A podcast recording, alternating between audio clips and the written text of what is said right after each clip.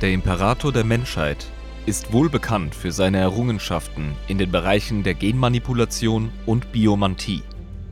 Immerhin wurden unter seiner direkten Aufsicht und mittels seines Wissens die legendären Astartes geschaffen, welche bis heute in allen Bereichen der Galaxie Krieg führen.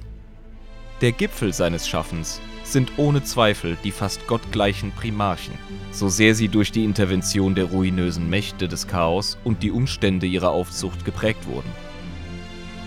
Hierbei darf jedoch ein weiteres Meisterwerk nicht übersehen werden. Denn was ist schon ein Imperator ohne eine elitäre, handverlesene und vollkommen loyale Leibgarde? Diesen Bedarf deckte man im alten Rom gerne mittels germanischer Hünen ohne Verständnis für die politische Landschaft des Imperiums, was für einen Herrscher, der nach den Sternen greift und die Macht eines Schöpfers hat, natürlich nicht in Frage kommt. Selbst ist der Imperator und schafft sich seine eigenen Leibwächter und Elitekämpfer, welche ihm und nur ihm unterstehen. So war es damals bei den terranischen Vereinigungskriegen und so ist es auch noch heute. Folgt Jabba und mir in die Wachstube, öffnet mit uns ein Bier und knobelt eine Runde während wir versuchen, das Geheimnis des Adeptus Custodes zu lüften.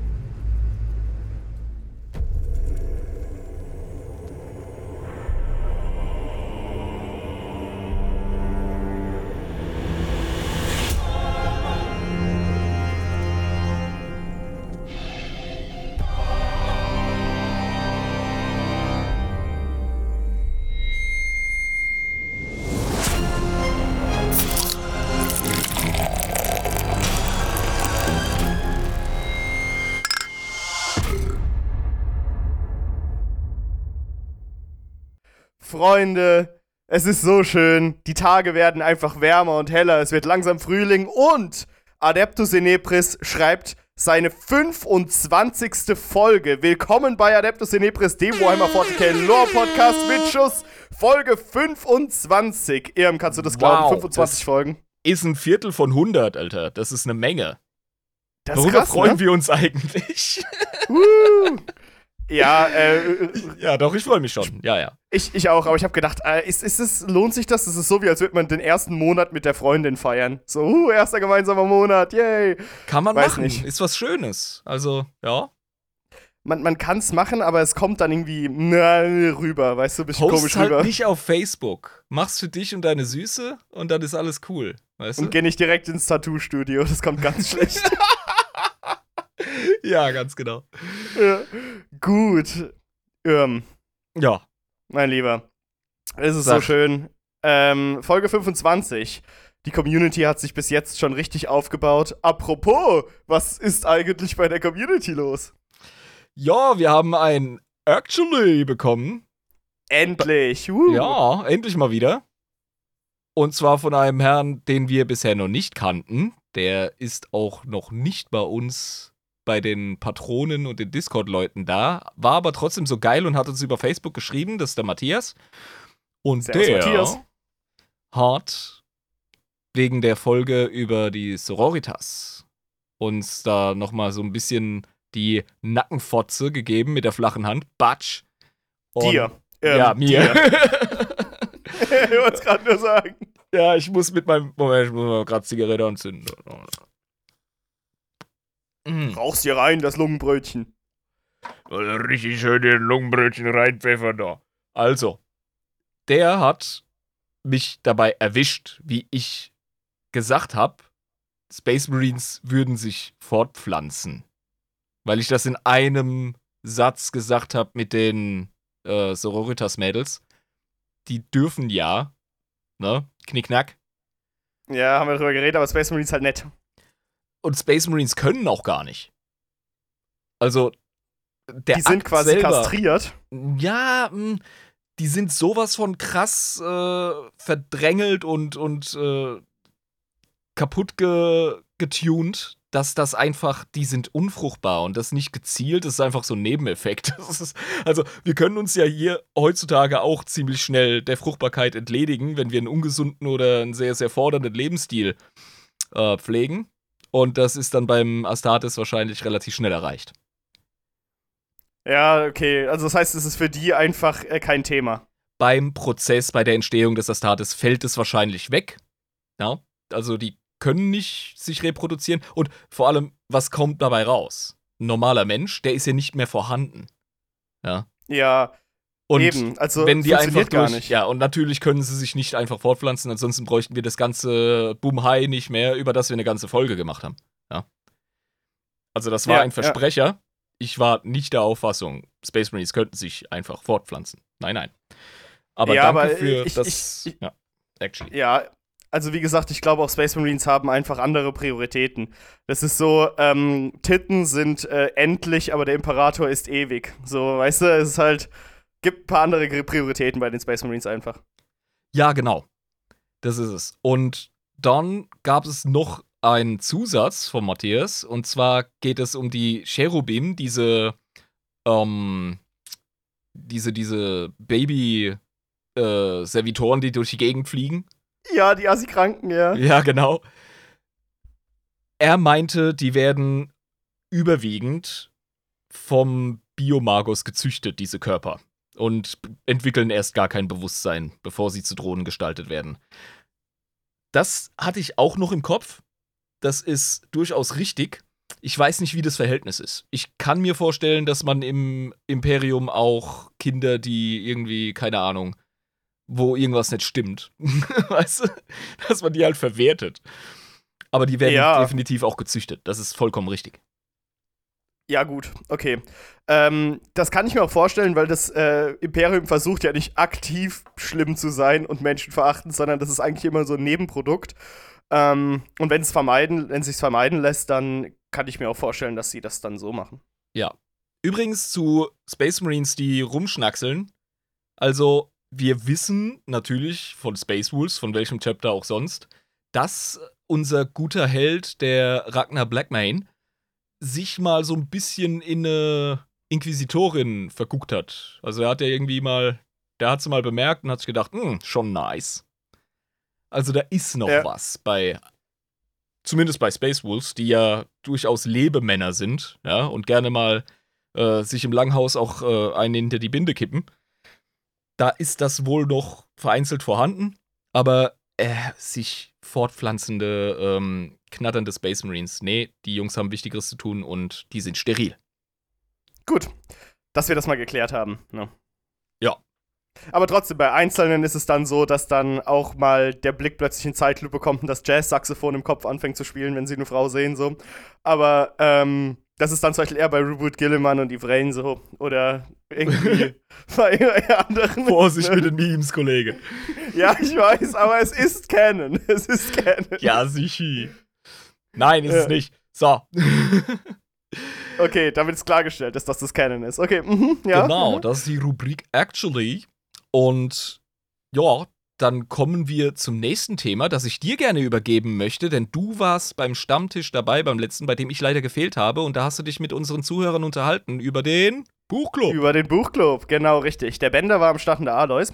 Und dann haben wir uns einfach mal unterhalten und haben einfach mal so überlegt, hey, was könnte man denn in Zukunft so Buchclub-mäßig ähm, an Büchern so äh, lesen mit der Community zusammen und besprechen, weil es ist ja auch wichtig, dass man das ein bisschen mit der Community abspricht, was da so Tipps und ähm, Vorschläge vorhanden sind. Ne? Man will es ja nicht einfach selbst alles ähm, entscheiden, da will man ja natürlich auch die Leute zu Wort kommen lassen.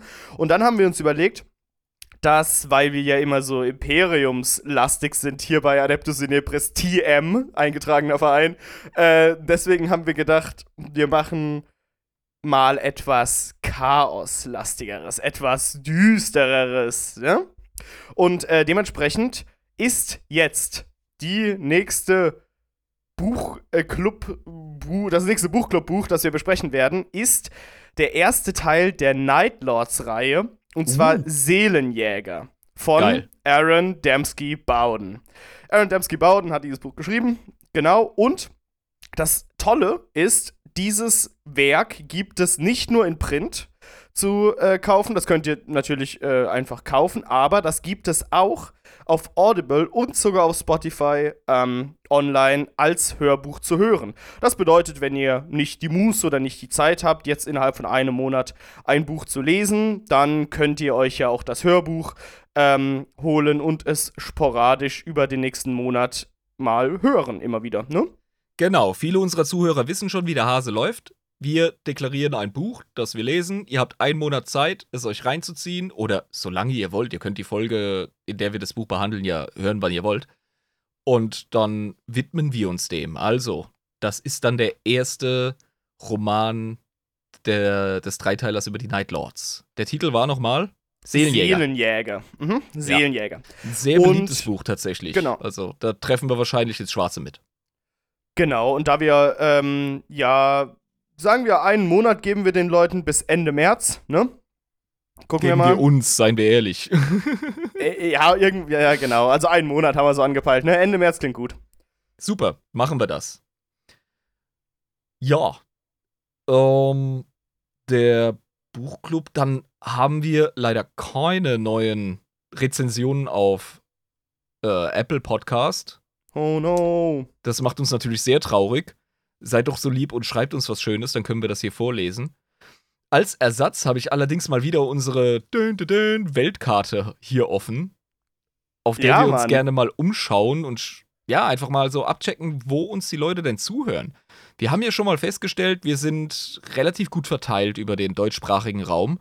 Wir haben tatsächlich, äh, ja, weit gespannt über die Bundesrepublik Hörer. Also in den bekannten Clustern um Berlin rum, Hamburg, Düsseldorf, äh, eine Menge in Frankfurt, ähm, um München herum und dann eben vereinzelt. Wir haben natürlich unseren geilen VPN in Belgien, was einfach so ein Dot auf der Karte ist. Den wo einfach niemals so viele Leute in Belgien das hören würden. Ja. Einfach in Brüssel, so plopp. Wir haben Leute in Wien und Graz, also Grüße gehen raus nach Österreich und Innsbruck. Äh, Innsbruck. Wer uns da zuhört, der ist hiermit gegrüßt. Ja, also wir ja, alle sei, ihr seid immer alle persönlich gegrüßt, wenn wir eure Städte nennen oder die Ganz Umgebung. klar, ganz klar. Grüße gehen auch raus in die Schweiz, nämlich nach Zürich, Basel, Luzern. Wir haben natürlich Zuhörer in Bern und Solothurn und Fribourg. Oh, Lausanne ist auch dazu gekommen. Da ist eine Menge los. Ja, also vielen lieben Dank an die Schweizer Zuhörerschaft. Ihr seid sowieso die geilsten, das ist klar. Das ist Äh, aber ja sehr parteiisch von dir. wir haben wahrscheinlich einen in Paris, der zuhört. Hey, aber hier Grüße gehen raus nach Paris. Uh. Ganz im Süden Frankreichs in Sète unter Montpellier. Da kann man mal, ja, das ist schön, da unten am Mittelmeer. Adeptus in Ebris hören, stelle ich mir geil vor. Viele Leute in Moskau, wahrscheinlich an der Uni. Also wie Ja. gesagt, auch Grüße an euch raus, ne? Leute in Oslo, Norwegen. Und nördlich von Nottingham nach wie vor. Des Weiteren Das ist, äh, das ist GW, die hören ganz genau hin. Spanien. Nottingham. Madrid, United States, Washington, Ohio, Chicago, äh, Kansas City, in Minnesota, St. Paul und ganz neu im Westen in Frisco, in San Francisco haben wir jetzt tatsächlich auch jemanden, der zuhört. Oder diverse Leute, tatsächlich ein größerer Punkt. Dallas, Texas, etc. Also Könnte aber auch ein VPN sein, wenn es ein größerer Punkt in San Francisco ist. Kann sein. Wir haben niemanden in Kanada. Schande über euch. Wenn es die Russen vor euch geschafft haben, dann weiß ich auch nicht, was los ist. Aber ja, das ist unser kleiner Überblick über die Weltkarte. Ähm, Liebe und, und Grüße und äh, ganz, ganz viel Herz an unsere Zuhörer in der großen, weiten Welt. Dankeschön. Okay. Schön. So, jetzt Dann haben wir zwölf Minuten lang quasi am Thema vorbeigeredet. Jetzt würde ich gerne mal öffnen, ey. Jetzt habe ich mal Durst. Ganz trockenen Mund gekriegt. So, der Kapellmeister betritt die Bühne und sagt, ähm, nimm dein Glas slash Flasche slash Dose in die Hand. Jo. Und 3, 2, 1. Uff. Sehr schön. Oh, schön. Oh, endlich mal wieder ein gutes Bierchen rein. Das ist so schön. Mm. Letzte Woche sind wir ja krankheitsbedingt ausgefallen. Ja, du hattest irgendwie ein Käferchen, hä? Ja, so ein bisschen blöd war das. Aber es ist alles supi und äh, es geht weiter. So, Ratestunde. Ratestunde, Ratestunde, la la la la la. Ich bin auf dem Serviertablett und weiß nicht, was es ist. Okay. Es ist jetzt wirklich überhaupt nicht so einfach, das zu raten nach einer Buchclub-Folge. So, da kann ja alles kommen jetzt, ne? Das ist richtig, ja. Aber ich glaube, dass es irgendwas ist, was ausschließlich in 40k angesiedelt ist. Weil sonst hätte ich gesagt, wir reden irgendwann mal wirklich über den Imperator und machen eine eigene Imperator-Folge. Aber das wäre zu viel Throwback einfach so und es wird zu viel, zu viel in die Vergangenheit gehen, ne? Das ist richtig, ja. Deswegen lieber was, was jetzt mit der Jetztzeit zu tun hat. Sprechen wir heute über Cadia? Ha, das ist eigentlich äh, ein ziemlich cooler Gedanke.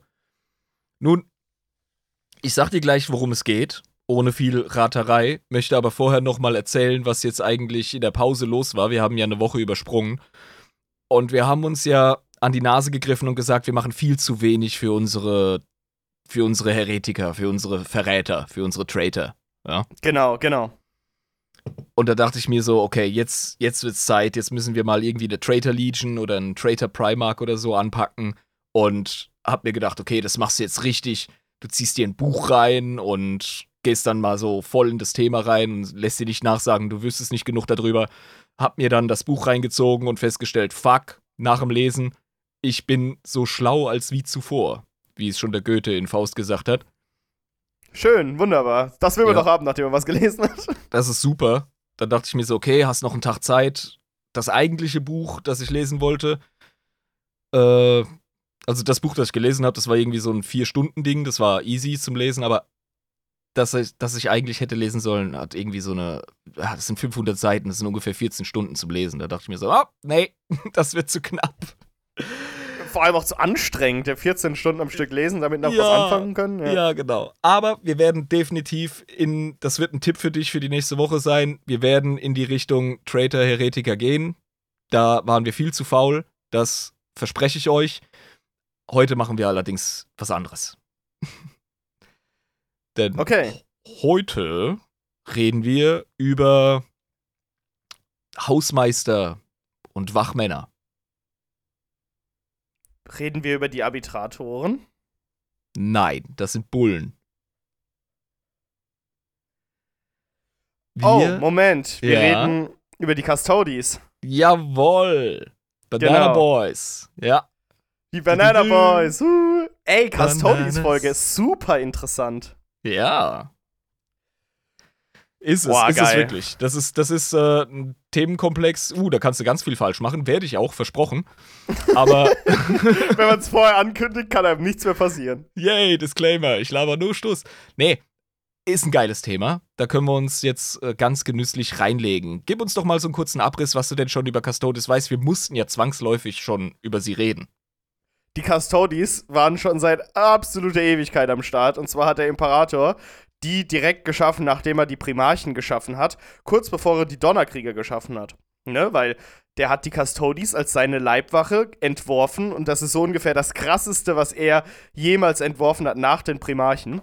Ähm, und hat dann gesagt, ey, ihr seid meine Leibwache und das ist alles, wofür ihr geschaffen seid und das ist eure verfickte einzige Aufgabe. Ihr seid meine Wächter. Und, ähm, ja, genau. Hat dann die Custodies benutzt, um die Donnerkrieger abzuknallen bei einem überhaupt gar nicht erfundenen Schlachtfeld. Ähm, ja, und jetzt sind halt die Custodies seit Ewigkeiten auf Terra in seinem Thronsaal und bewachen seinen Körper, der da sitzt. Auf dem goldenen Thron. Jein. Absolut fast richtig, ja. Ähm, es ist ein bisschen komplexer zum Glück, sonst wäre die Folge jetzt zu kurz. Das Wir- war Adeptus in Efris. Vielen Dank. Wir können, wie wir es schon bei der Space Marine Folge gemacht haben, mal wieder den Herrn selbst zu Wort kommen lassen. Oh, das ist aber gut. Diese Männer sind meine Leibwächter. Ihre Leben verloren, um meine körperliche Sicherheit zu garantieren. Ob ihre Loyalität mir gegenüber soll weder Frage noch Zweifel herrschen. Ich und ich alleine habe die Autorität über sie zu richten. Weder in der Schlacht noch im Dienst sollen sie einen anderen Befehlshaber kennen. Niemand soll sie von mir fernhalten und niemand ihre Mission behindern. So ist es erlassen.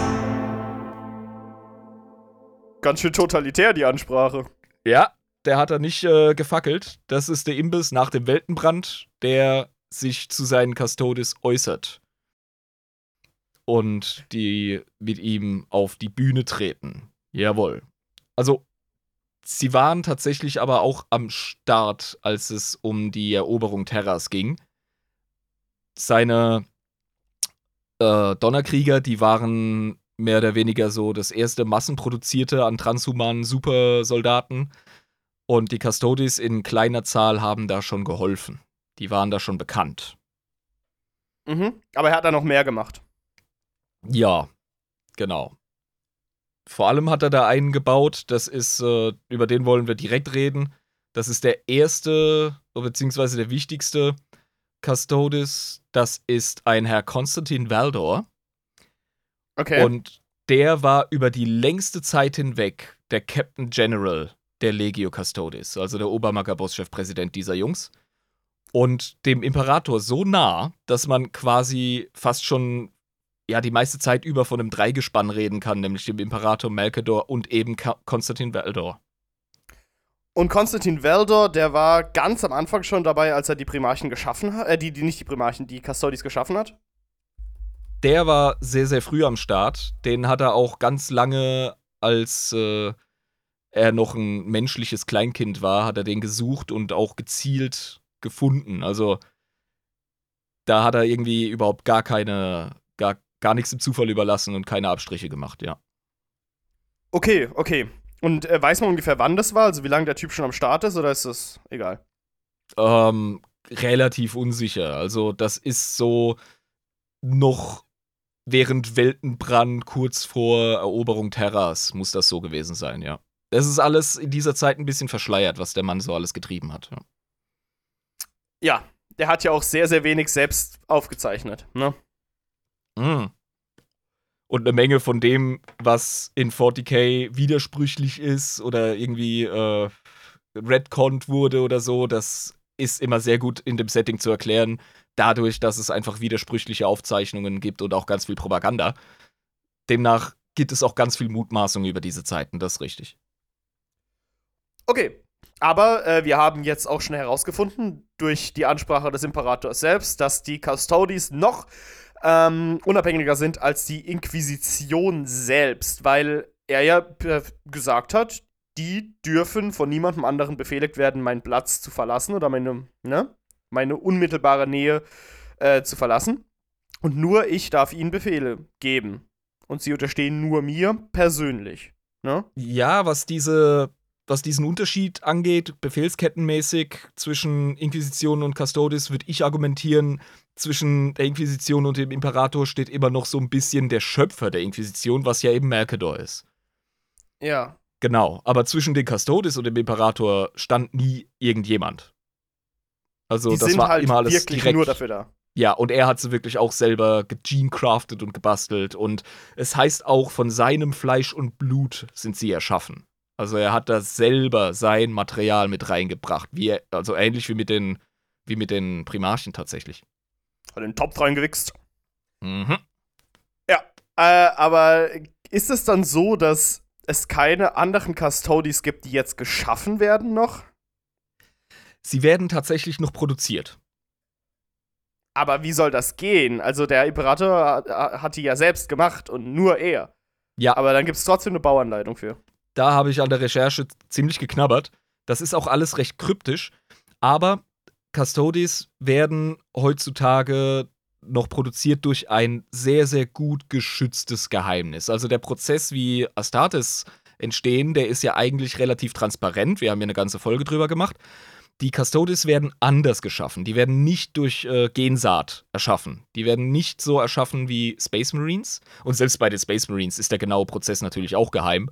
Ja, sonst könnte das ja irgendwie jeder machen. Aber der Vorgang klar, selbst logisch. ist, ja, der Vorgang selbst ist auch super kryptisch. Also es ist von Dingen die Rede wie zellulärer Alchemie oder auf Englisch äh, Dinge wie Genecraft und Alchemistry, was ja ne, ein Verbindungswort ist zwischen Alchemie und Chemistry oder Chemie selbst. Also Biomantie. Also nichts, was man also nichts, was man anfassen und greifen kann. Ja, da ist ganz, ganz viel Nichtstoffliches irgendwie am Start. Es liegt auch daran, dass einfach tatsächlich das Genmaterial des Imperators verwendet wird, nach wie vor. Und der Vorgang, wie er das gemacht hat, wie eben diese zelluläre Alchemie, äh, das ist. Es gibt ganz, ganz wenige Hüter dieses Geheimnisses, dieses Wissens. Das, dementsprechend sind Custodies auch nach wie vor nicht wirklich zahlkräftig oder zahlenstark. Und die sind auch ganz anders hergestellt als Space Marines. Also dieser Vorgang, der geht wirklich in das kleinste, mikroskopische. Da wird die DNA selbst in ihren, in ihren äh, Grundfesten wird da manipuliert. Da ist der Vorgang, wie man einen Astartes baut, ist im Vergleich dazu schon relativ plump. Also wirklich äh, ein Unterschied zwischen einem Nagel reinkloppen und ein Gemälde wie die Mona Lisa malen. So. also ja, tatsächlich. Wirklich. Also, das ist, das ist Genmanipulation auf feinstem Niveau. Auch ganz, ganz viel wahrscheinlich mit, ja, fast schon esoterischem, psionischem, äh, was da an Vorgängen ist. Ja, immer, immer schnell zum Warp springen, ne? So macht man sich's einfach. Aber warum nicht? Also, wir wissen ja, der Imperator hat ganz viel mit dem Warp rumgefickt. Ja, und ich gehe auch davon aus, dass da äh, richtig viel durchgeschwurbelte, gewarpte Scheiße noch dabei ist. Aber ja. Ähm, und die Custodies sind, äh, wissen wir jetzt keine Zahl wahrscheinlich, aber gibt es sehr, sehr wenige. Ähm, sind aber unfassbar schlagkräftig, wenn sie kämpfen, ne? Das war ja das Ding bei denen. Wir haben tatsächlich eine Orientierungszahl. Zu ihren Höchstzeiten während des Horus Humbug waren es wohl 10.000. Okay, das ist schon mehr, als ich gedacht habe. Holy shit. ja. Und nun, es wurden allerdings nie mehr als 1000 auf einem Fleck gesehen, was auch schon beeindruckend ist, wenn man sich klar macht, was ein Custodes eigentlich ist. Das war noch während des großen Kreuzzugs, als sie ähm, einen fetten Orc War platt gemacht haben. Nicht der unbedingt auf Ulanor, das war ein anderer. Aber da gab es mal eine Situation, als Rogel Dawn und ähm, ein anderer Primarch, dessen Name mir jetzt leider entfallen ist, die waren auf jeden Fall heftig umzingelt, waren total in Bedrängnis und dann kamen irgendwie 1000 Custodes an mit dem Imperator und haben da ordentlich aufgemoscht. Also. Das, Then the äh, winter sauce arrived. ja, Mann, genau yeah. das, ja. Also richtig äh, mit äh, Spears Blazing, ja, und, und Bolters Flashing sind die da rein und haben alles geplättet. Und das waren halt schon heftige Orks während des Great Crusade. Ja, aber äh, das waren ja seine Kinder, die da in Bedrängnis waren. Und der Imperator hat gedacht, nee, ihr vereitelt mir meinen Plan nicht. Die beiden brauche ich noch, ihr Wichser. Und hat dann seine Custodes geholt und ist dann rein. Ja. ja, ein Zehntel der gesamten Streitmacht. Und 1000 Custodes, ich weiß nicht, wie man das aufhalten soll. Das ist ein eigener War in sich, aber ein richtiger. Ja. genau. Nun, gut. Die Geschichte der Custodes die können wir ja nochmal rekapitulieren. Wir haben ja schon mal so ganz viel Zeitstrahlkram gemacht. Wir haben von ihrem, äh, ja, die einen nennen es Verbrechen, die anderen sagen Pflicht. Sie haben ja die Thunder Warrior, die Donnerkrieger, geplättet. Ja, das ist jetzt aber ganz schön propagandistisch. Die Donnerkrieger sind doch in einem heldenhaften Heldentod gestorben. Ja, ja. Auch nicht alle. Die haben tatsächlich nicht alle erwischt aber der Auftrag war klar. Custodes, es heißt so schön, die versagen nie. Ja, da haben sie versagt. die haben nicht alle erwischt. Aber Scheiße, ja. Donnerkrieger waren sowieso genetisch so instabil, das ist eigentlich nur eine Frage der Zeit, bis die sich überleben. Ja. Du hast die toten Donnerkrieger, dann ging es weiter mit dem großen Kreuzzug, als Terra befriedet war. Da waren sie, wie gesagt, nochmal heftig im Einsatz. Dann gab es natürlich die Horus Heresy und da haben sie ein zweites Mal versagt, obwohl sie nie versagen. Aha, also ich, ich sehe da schon ein Pattern von dieser Einheit, die nie versagt, ja. ja. Und ja, ich meine, wir haben die Story schon erzählt. Der Imperator, der sitzt auf seinem goldenen Thron fest und das hätte ja eigentlich auch nicht passieren sollen, wenn man die heftigsten Warrior unter Primarchen als seine Leibwächter hat. das äh, ist ein Schlag, von dem haben sie sich erstmal so schnell nicht erholt. Also rein psychologisch. Ja, was ist denn da groß passiert? Also ich meine, Melkador war auf dem äh, goldenen Thron, weil er halt den, äh, die, die Dämonen zurückhalten wollte, ne, damit die nicht in Terra reinströmen, weil der gute Magnus mal wieder hier seinen Klumpfuß nicht unter Kontrolle hat. ähm, ja, und wie haben die Custodes es nicht geschafft, die Dämonen platt zu machen, irgendwie, die reingeströmt sind? Ja, ja die. Sache ist die, du sprichst da gerade was sehr Wichtiges an. Nach dem großen Upsi-Dupsi von Magnus, der natürlich nichts falsch gemacht hat, hatte man eine regelrechte Dämoneninkursion durch diesen äh, Warp-Riss im, tatsächlich im, im imperialen Palast. Und ja, genau, aber den hat ja Melkador erstmal zurückgehalten, während äh, der Imperator den Horus gejietet hat und äh, deleted hat. Ja, ja er hat er hat erstmal versucht, die Sache in Zaum zu halten und nicht schlimmer werden zu lassen. Hat er quasi so armdrückenmäßig gegengewirkt mit seiner krassen psionischen Energie. Aber dennoch musste man da ziemlich Bambule machen gegen die ganzen fiesen äh, Mächte mit Tentakeln und Reißzähnen da unten. Und da haben die Jungs ordentlich gefeitet. Und das tatsächlich über einen sehr, sehr langen Zeitrahmen innerhalb des äh, der Horus Heresy.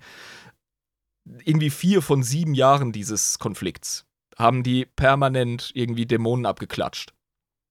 Alter, vier Jahre lang sich mit Dämonen einfach klatscht, die ganze Zeit. Ja, und ich bin mir nicht hundertprozentig sicher, da soll ich bitte geactualied werden, aber es ist davon die Rede, dass die teilweise heute noch da zu schaffen haben. Okay, interessant. Also der Riss ist noch nicht ganz behoben, oder was? Ja, es gibt wohl in den tiefsten Kellergewölben des imperialen Palasts gibt es wohl irgendwie noch äh, einen Riss oder so etwas und da haben die offenbar zu tun. Das heißt, die Custodes, denen ist auch nicht langweilig im Palast. Da haben die auch Schichten, die runter müssen zur Dämoneninkursion. ja, wahrscheinlich. Wenn du, wenn du wieder Dämonendienst hast, ne? Dienstag und Mittwoch habe ich leider unten Dämonenrissdienst. Ja, kann ich leider nicht hier oben Barre schieben. Da kommen wir doch direkt zu den Aufgaben der Jungs. Ja, genau. Was machen die denn eigentlich genau? Eben, das ist ja nämlich die Frage, weil der Imperator, der ist mehr oder weniger ne, gefallen Ish, keine Ahnung. Also, keine, ja. Mhm. Man zieht sich dann natürlich erstmal zurück. Man zieht seine Kräfte zum imperialen Palast als Custodes und 300 von den Jungs sind permanent im Einsatz als die sogenannten Comp Companions. Und das Hauptquartier der Custodes ist auch der Turm von Hegemon innerhalb des imperialen Palastes. Und diese 300 Companions, mal wieder eine 300, coole Zahl. 300, ja. Ja, genau. Die sind tatsächlich die absolute persönliche Leibgarde des Imperators, die in seinem Thronraum und den Perimetern außenrum permanent heftig diszipliniert Wache schieben. So ein bisschen wie die äh, Soldaten beim Buckingham Palace. Ja, allerdings mal wieder auf Steroiden, ne? ja, ist, der Imperator lässt sich ja nicht lumpen, ne? so. Eben. Und diese Typen sind so krass, die können teilweise hunderte von Jahren im Thronraum einfach stehen und sind 1000 Prozent wachsam. Ja, okay, aber wir haben es dann natürlich wieder mit genmanipulierten Menschen zu tun, die nicht mehr viel mit Menschen zu tun haben. Dann müssen die ja aber auch, was die ganze Zeit die ganzen Zeitrahmen angeht, den wir da immer besprechen und ähm, auch die Tatsache, dass sie natürlich nicht schlafen und essen müssen. Ähm, was, was ist da denn wie, also wir wissen es einfach nicht, ne? Wie das gemacht ist, aber die sind ja quasi in dem Sinne keine Menschen mehr. Weil das die nichts mehr machen müssen, was keine Menschen. Menschen mehr. Nein. Es, ich habe mir kürzlich sogar noch ähm, den Roman Valdor reingezogen in der Hoffnung, mehr über Konstantin Veldor und seinen Werdegang herauszufinden, aber das war eine herbe Enttäuschung. Leute, wenn ihr 40k-Romane bzw. 30k-Romane lest, mit einem geilen Charaktertitel und ihr glaubt, ihr würdet genug über den Charakter rausfinden, vergesst's. Mann, ey. Ohne Scheiß. Aber, jopp, ähm, die sind was anderes. Und in dem Roman fand ich ein, eine Formulierung richtig cool. Da hieß es, sie sind so viel mehr als Menschen, aber auch so viel weniger. Ja, also mehr in dem Sinne, dass sie halt einfach nicht diese Bedürfnisse haben, die Menschen haben und eben viel krassere Kämpfer sind, nicht essen müssen, nicht schlafen müssen, immer wachsam sind. Alles hyper auf 100 gedreht. Aber auf der anderen Seite fehlt ihnen halt einfach die Sache die Menschen halt dadurch so charmant machen. Macht, ne? Das merkt man schon bei Valdor selbst, auch im Roman. Der Typ, der wird tatsächlich von dem überlebenden Thunder Warrior ausgelacht während einem Zweikampf. Und da speit er ihm noch so das Blut entgegen und sagt so, Alter, ich beneide dich so überhaupt nicht. Im Gegenteil, ich bemitleide dich. Und das sage ich dir nicht, um dich zu verspotten. Ich bemitleide dich. Alles, was du tust, in deiner hohen Präzision, alles, was du drauf hast, alles, was du, was du verkörperst, ist unglaublich und für Menschen kaum fassbar. Aber du hast nicht die geringste Freude daran. Und, also Custodies ja. sind sehr emotionslos auch, ne? Ja, die, die haben nicht diese Leidenschaft. Die hat man denen quasi rausgezüchtet. Also der Donnerkrieger, der, der brüstet sich damit, dass er Freude an dem Blutbad hat, was er da veranstaltet. Und mehr Mensch ist als dieser Custodes. Und ich meine, das stimmt ja auch. Also der Custodes ist ja, wie gesagt, äh, wie so ein Roboter in der Werkhalle, der halt einfach seinen Dienst verrichtet und dafür da ist einfach, ne? So ein Werkzeug. Trotzdem heißt es ständig, dass sie viel individueller sind als sogar Space Marines. Ach so, auch in der Art und Weise, wie ihre Interessen sind, ähm, sind ja wahrscheinlich auch sehr künstlerisch und philosophisch begabt, ne? Weil es ja auch wie Primarchen und wie Space Marines halt auch Supersoldaten sind. Der Imperator mag das ja, seinen Supersoldaten Intelligenz zu geben. Die sind tatsächlich, was Kunst, Diplomatie, Philosophie etc. angeht, sind ja auch enorm geschult, also absolute Übermenschen in jeder Hinsicht. Das ist richtig, ja. Ja, das macht der Imperator selbst das, äh, sehr gerne. Das haben wir ja auch herausgefunden. Ja. Äh, der mag das ja auch, seine, seine Space Marines, die eigentlich eh nur zum Töten da sind, äh, super intelligent zu machen. Das hat er ja schon von Anfang an gemacht. Das war ja schon genau. immer sein Ding. Aber trotzdem schmeckt halt alles nach Reiswaffel. Also die sind nicht, die, ja. haben, die haben einfach keinen Spaß an dem, was sie machen. Die kennen nur ihr Pflichtgefühl. Ja, und das macht dann halt auch irgendwie, ich meine, das ist auch so eine Sache, glaube ich, die bei Space Marines so ein bisschen ein Problem ist, dass die halt eben auch nur in dem Sinne ihre Pflicht haben, aber das ist nicht so krass wie bei den Custodies jetzt. Weil die Custodies, die, naja, die äh, haben ja, wie gesagt, ihren extrem schmalen Korridor dadurch, dass der Imperator sagt, ihr bleibt immer an meiner Seite. Das ist ja quasi wie Gefangene. also, ja. ja, Space Marines sind im Vergleich zu Custodes natürlich hoch leidenschaftlich. Also die haben ja auch ihre Neigungen. Also da muss ich mal wieder die Space Rules als Extrembeispiel nehmen. Das sind ja Leute, die sind leidenschaftlich. Auch, auch White Scars, äh, wenn, wenn die mit 300 Stundenkilometer irgendwie durch die Gegend heizen, dann geht's denen gut. Ja. Dann, dann kommt der Kehlgesang. Die freuen sich, ja. Ja, eben. Die also das fehlt, das, das fehlt in Custodes einfach. Aber ja, das ist und, auch äh, wichtig. Ich meine, es ist wichtig, damit sie ihre Aufgabe erfüllen können, weil sonst würden sie sich ja ablenken lassen. Ne? Genau. Ähm, das ist halt auch einfach der, der klassische Trope von so Palastwachen, ne? Dass ja. du in jedem Fantasy-Ding äh, hast, überall. Du hast immer irgendwie eine hübsche Assassinin oder so dabei in der Gruppe, die dann irgendwie die Leibwächter so ablenkt, ne? Das ja, ist einfach stimmt, immer ja. bei jedem. Und das sind immer so zwei vertrottelte Idioten, die so halb notgeil sind, so, das ist so einfach bei denen, so, ja. Du kannst immer die Leibwächter ablenken. Und das ist genau. halt bei genau. Custodies nicht der Fall, ja. Ja, eben. Du hast das ständige Fantasy-Trope, dass du irgendwie einen Helden hast, der über den Kronleuchter auf dem Kronleuchter oder an ihm durch die Halle schwingt und währenddessen fechtet und haha und dann umringt ist von Wächtern und einer nach dem anderen kommt zu ihm und wird dann irgendwie in einer geilen Choreo fertig gemacht. Äh, so einen Scheiß hast du mit den Custodes nicht. Also die machen eine nee. schnelle Handbewegung, die du als Sterblicher kaum siehst und dann ist die Wand aber mit Blut tapeziert. Ja, dann bist du neue, neue Wanddekoration quasi, zumindest dein Blut. Das kriegst du nie wieder rausgeschrubbt.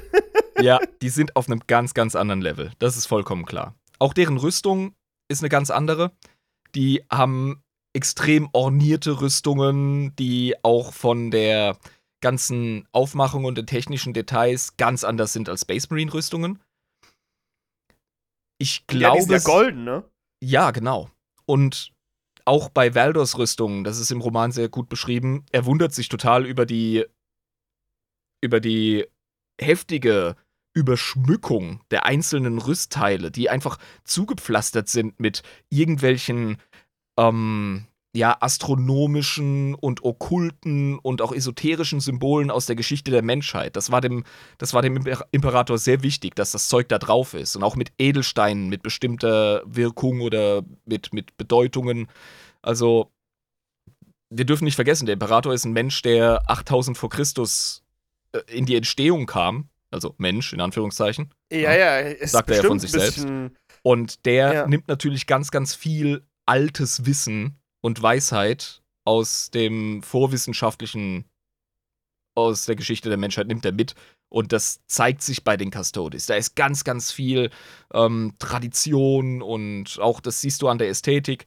Die sind regelrecht altertümlich, auch vom Design her. Ja, und äh, das ist halt auch einfach diese, diese Emotionalität, die der Imperator da spürt. Das kommt ja, wie gesagt, und das rührt ja auch her, dass der ewig lang schon auf der Erde ist. Und die Menschheit liebt er ja über alles.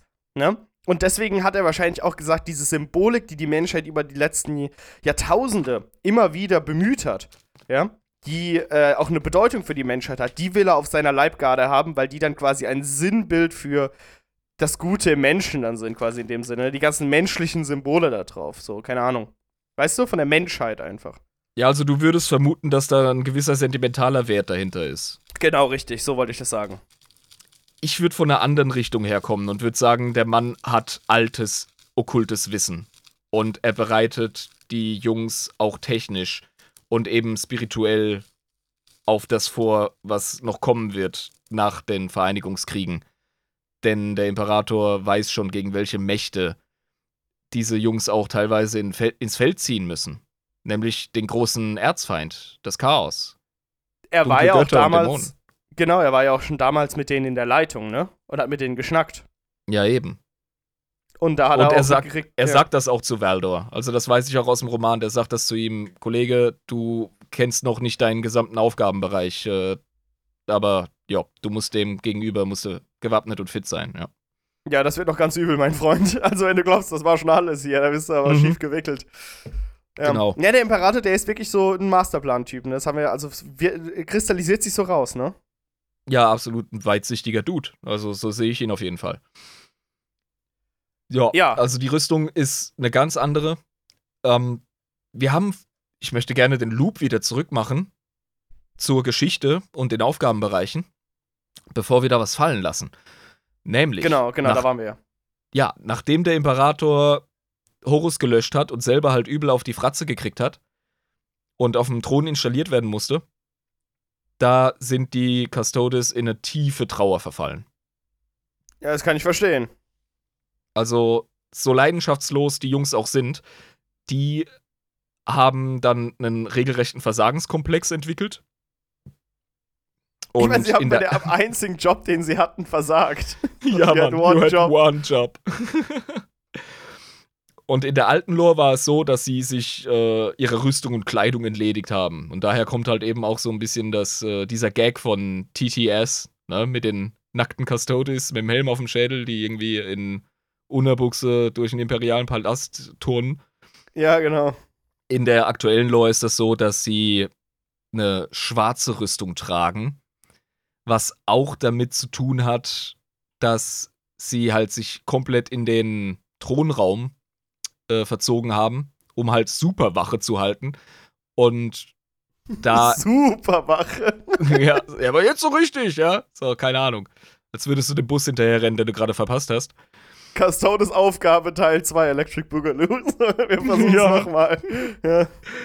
Und das schwärzt deren Rüstung, weil die psionische Präsenz vom Imperator halt so krass ist. Und die Custodies sind mittlerweile keine Banana Boys mehr, sondern überreife Banana Boys. Nee, das war in der Zeit der Trauer so. Also die haben sich dann so gut wie gar nicht mehr blicken lassen. Ab und zu halt mal wieder. Wir haben ja von den Adeptas Sororitas gesprochen. Also die haben sich gegenüber Sebastian Thor und eben Alicia Dominica haben sie sich gezeigt. Die kamen erst dann wieder so ein bisschen auf die Bühne, als Bobby G wieder fit wurde. Ach ja, stimmt, da hatten sie nämlich auch wieder einen Ansprechpartner. Als Ja, genau. Ja, genau. und neue Aufgaben. Und worüber wir noch gar nicht so in der Tiefe gesprochen haben, ist ja der Zustand, in dem die Galaxie heute ist, auch, ich sag jetzt mal, geografisch. Also wir haben ja das Cicatrix Maledictum, den großen Riss. Genau. Und der, Der das spaltet ja die Hälfte der Menschheit ab. Ja, genau. Genau, deswegen haben wir das Imperium und das dunkle Imperium, das mehr oder weniger abgeschnitten ist. Und ja, habe ich dir mal erzählt, wie die Orks diesen Riss nennen? Nee, hast du noch nicht. Äh, Gorgs und Morgs grinsen. ja, logisch. Ja, natürlich. ist Was geil. sonst? Ja. Riesiger Warp-Riss und ja, das ist halt einfach die Grinse. ja, natürlich, weil es ist ja, wer soll es denn sonst gewesen sein? Ja.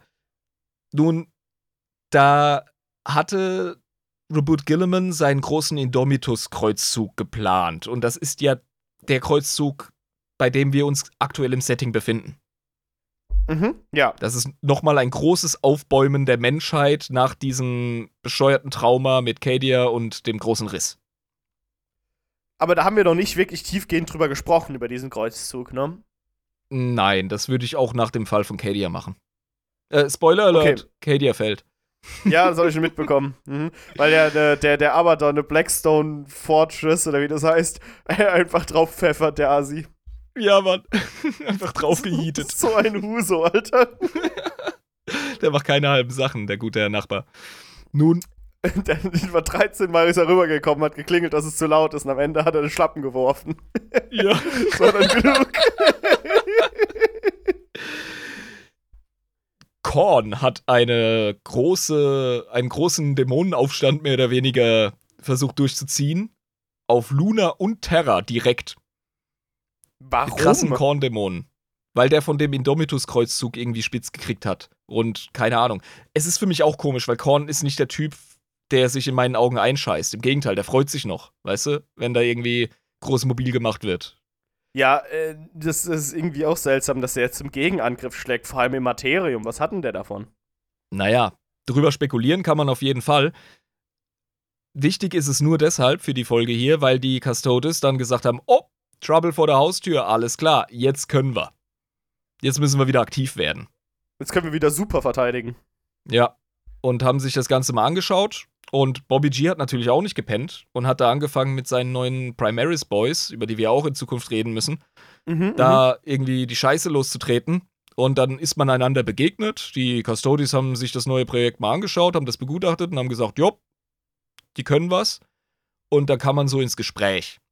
Und das hat zur Folge, dass jetzt ähm, ein großer, ja, großer Teil, schwierig zu sagen, schwierig festzuhalten, aber ein gewisser Teil des Adeptus Custodes, wie sie heute heißen, nicht mehr Legio Custodes, Ah, heißt mittlerweile mit- auch Adeptus Custodes, okay. ja, genau. Sie unterstehen offiziell dem Adeptus Terra. Lol. Was ein Joke, Alter. ja, das ist der Ultra-Joke. Versuch das mal, Alter. Versuch mal, die Custodes zu befehligen. Ja, ja. Ja, Mann. Und die haben den direkten Auftrag vom Adeptus Terra, bleibt auf Terra. Und die so, ja, coole Story, geh mal beiseite, ich hab was zu tun. Ja. Das ist. Genau. das ist ja. Also wirklich, das kann, das kann, das kann so nicht funktionieren.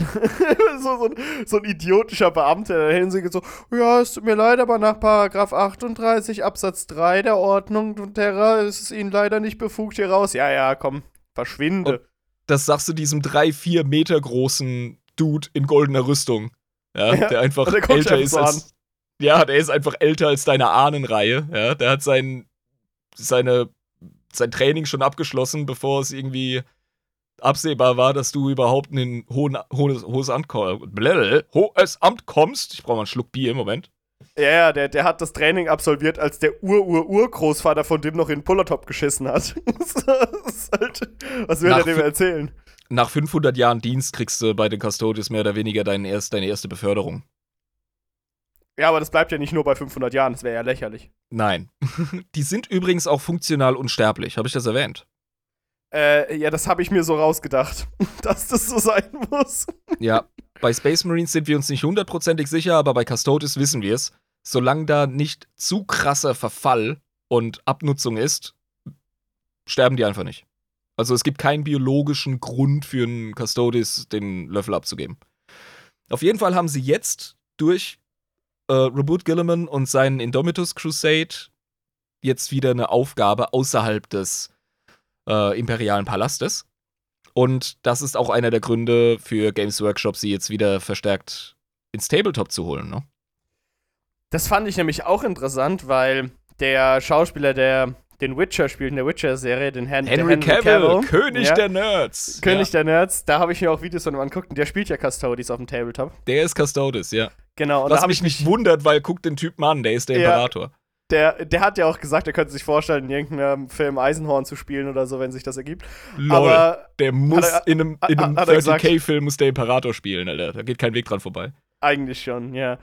Aber genau, und ähm, da habe ich mich gefragt, hey, Henry, coole Story, aber ich persönlich frage mich, ich habe die Custodes nicht so kennengelernt, als dass man die irgendwie auf dem Schlachtfeld gegen irgendwas stellen kann, ne? Weil sie sind ja eigentlich im Thronraum, aber das ergibt jetzt Sinn, dass du das gesagt hast, ähm, dass durch äh, die Rückkehr des guten Güllemanns ähm, da jetzt wieder eine Möglichkeit besteht, für die Custodes in Action zu treten. Genau. Die sind jetzt einfach wieder außerhalb am Tun. Was man davon halten mag, bleibt jedem Fan selber überlassen. Ich finde es auf jeden Fall interessant. Hätte ich das vorher so überblickt und geahnt, hätte ich mich nicht dazu entschieden, eine fucking Deathcore of Krieg-Armee zu bauen, wo du irgendwie 50.000 Männlein brauchst, um auf ein paar Punkte zu kommen. Da hätte ich Custodes gemacht, ey. Das ist halt Da auch sehr, sehr zeitsparend, ja, ja, klar. Ja, hast du fünf Dudes oder so und die treten dann die Scheiße los. Das ist doch geil. Darauf würde ich jetzt gerne ein Bier öffnen, darauf, dass die Custodes wieder in Action getreten sind. Uh, Woo! bist du ready? Ja. Schon am Stissel, Digga. Uh, sehr gut. Ja, äh, Custodes finde ich sehr cool. Könnte ich mir auch vorstellen, so eine Armee zu machen, weil ich habe mir dann den nächsten Gedanken gemacht, als er das erzählt hat. So, hey, what the fuck? Da kannst du ja höchstens zwei Custodes bauen und dann wäre das ja nach der Lore realistisch, das gegen eine Armee zu setzen, aber nicht eine Armee Custodes gegen eine Armee, keine Vielleicht Ahnung, einen. Orks. Ja, Also das Power-Level von Custodes ist so übertrieben. Das Power-Level von Space Marines ist auf dem Tabletop auch nicht gut dargestellt. Also du bräuchtest eigentlich viel weniger, um gegen dieselbe Punktezahl imperiale Gardisten oder so anzutreten. aber das wird ja dann bei Custodes noch lächerlicher. Ja, eben, genau. Also wie gesagt, ich hatte auf dem Tabletop-Simulator, nur um das Abschweifen mal kurz äh, zum Abschluss zu bringen, ich hatte, ich hatte auf dem Tabletop-Simulator eine Klopperei mit meinem Kumpel Matze, der spielt Ultramarines und der hatte äh, Reboot auf dem Feld. Und meine, meine Deathcore-Assis sind mit aufgepflanztem Bajonett auf Reboot Gilliman zugestürmt und haben den Wichser abgestochen. Ja, also, Also das es geht ist- einfach nicht.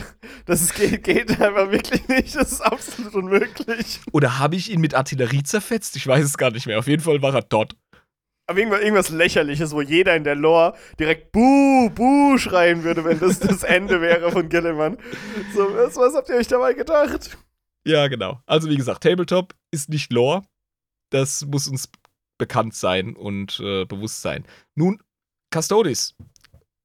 Was kann man denn noch groß. Also, man kann eine Menge über sie erzählen. Das ist äh, enorm viel. Ich habe jetzt auch leider keine wirklich strukturierten Notizen. Aber, was auf jeden Fall mal cool ist und auch ein sehr bekanntes Feature, sind die Speere, die sie tragen. Ja, genau. Das ist ja wie so Gardespeere, ne? wie die Schweizer Garde. Haben so richtige Ja. Speere am Start. Mhm. Mhm. Was übrigens noch erwähnenswert ist bei der Entstehung eines Custodes, wir wissen ja von Space Marines, die suchen sich Jungs raus, die so kurz vor der Pubertät oder im Anfangsstadium der Pubertät sind. Ja, genau. Also richtig schön früh Kindesmisshandlung und so weiter. Genau. Aber auf jeden Fall nicht abgeschlossen vollreif Mann, biologisch, weil es sonst nicht klappt. Bei Custodes ist es so krass, die müssen tatsächlich ähm, späte Kleinkinder müssen die manipulieren. Also so Sechsjährige. Mm, ja, ungefähr. Das könnte sogar noch ein bisschen zu spät sein. Also Vierjährige. Gut, cool. Äh, diese Kindesmisshandlung bei 40k. Äh. Das ist natürlich eine große Ehre für Adelshäuser, ne? wenn die wenn die ihre Kids da hinschicken und die überleben Foltern lassen, tatsächlich ja. und, und werden, werden ein fucking Custodes.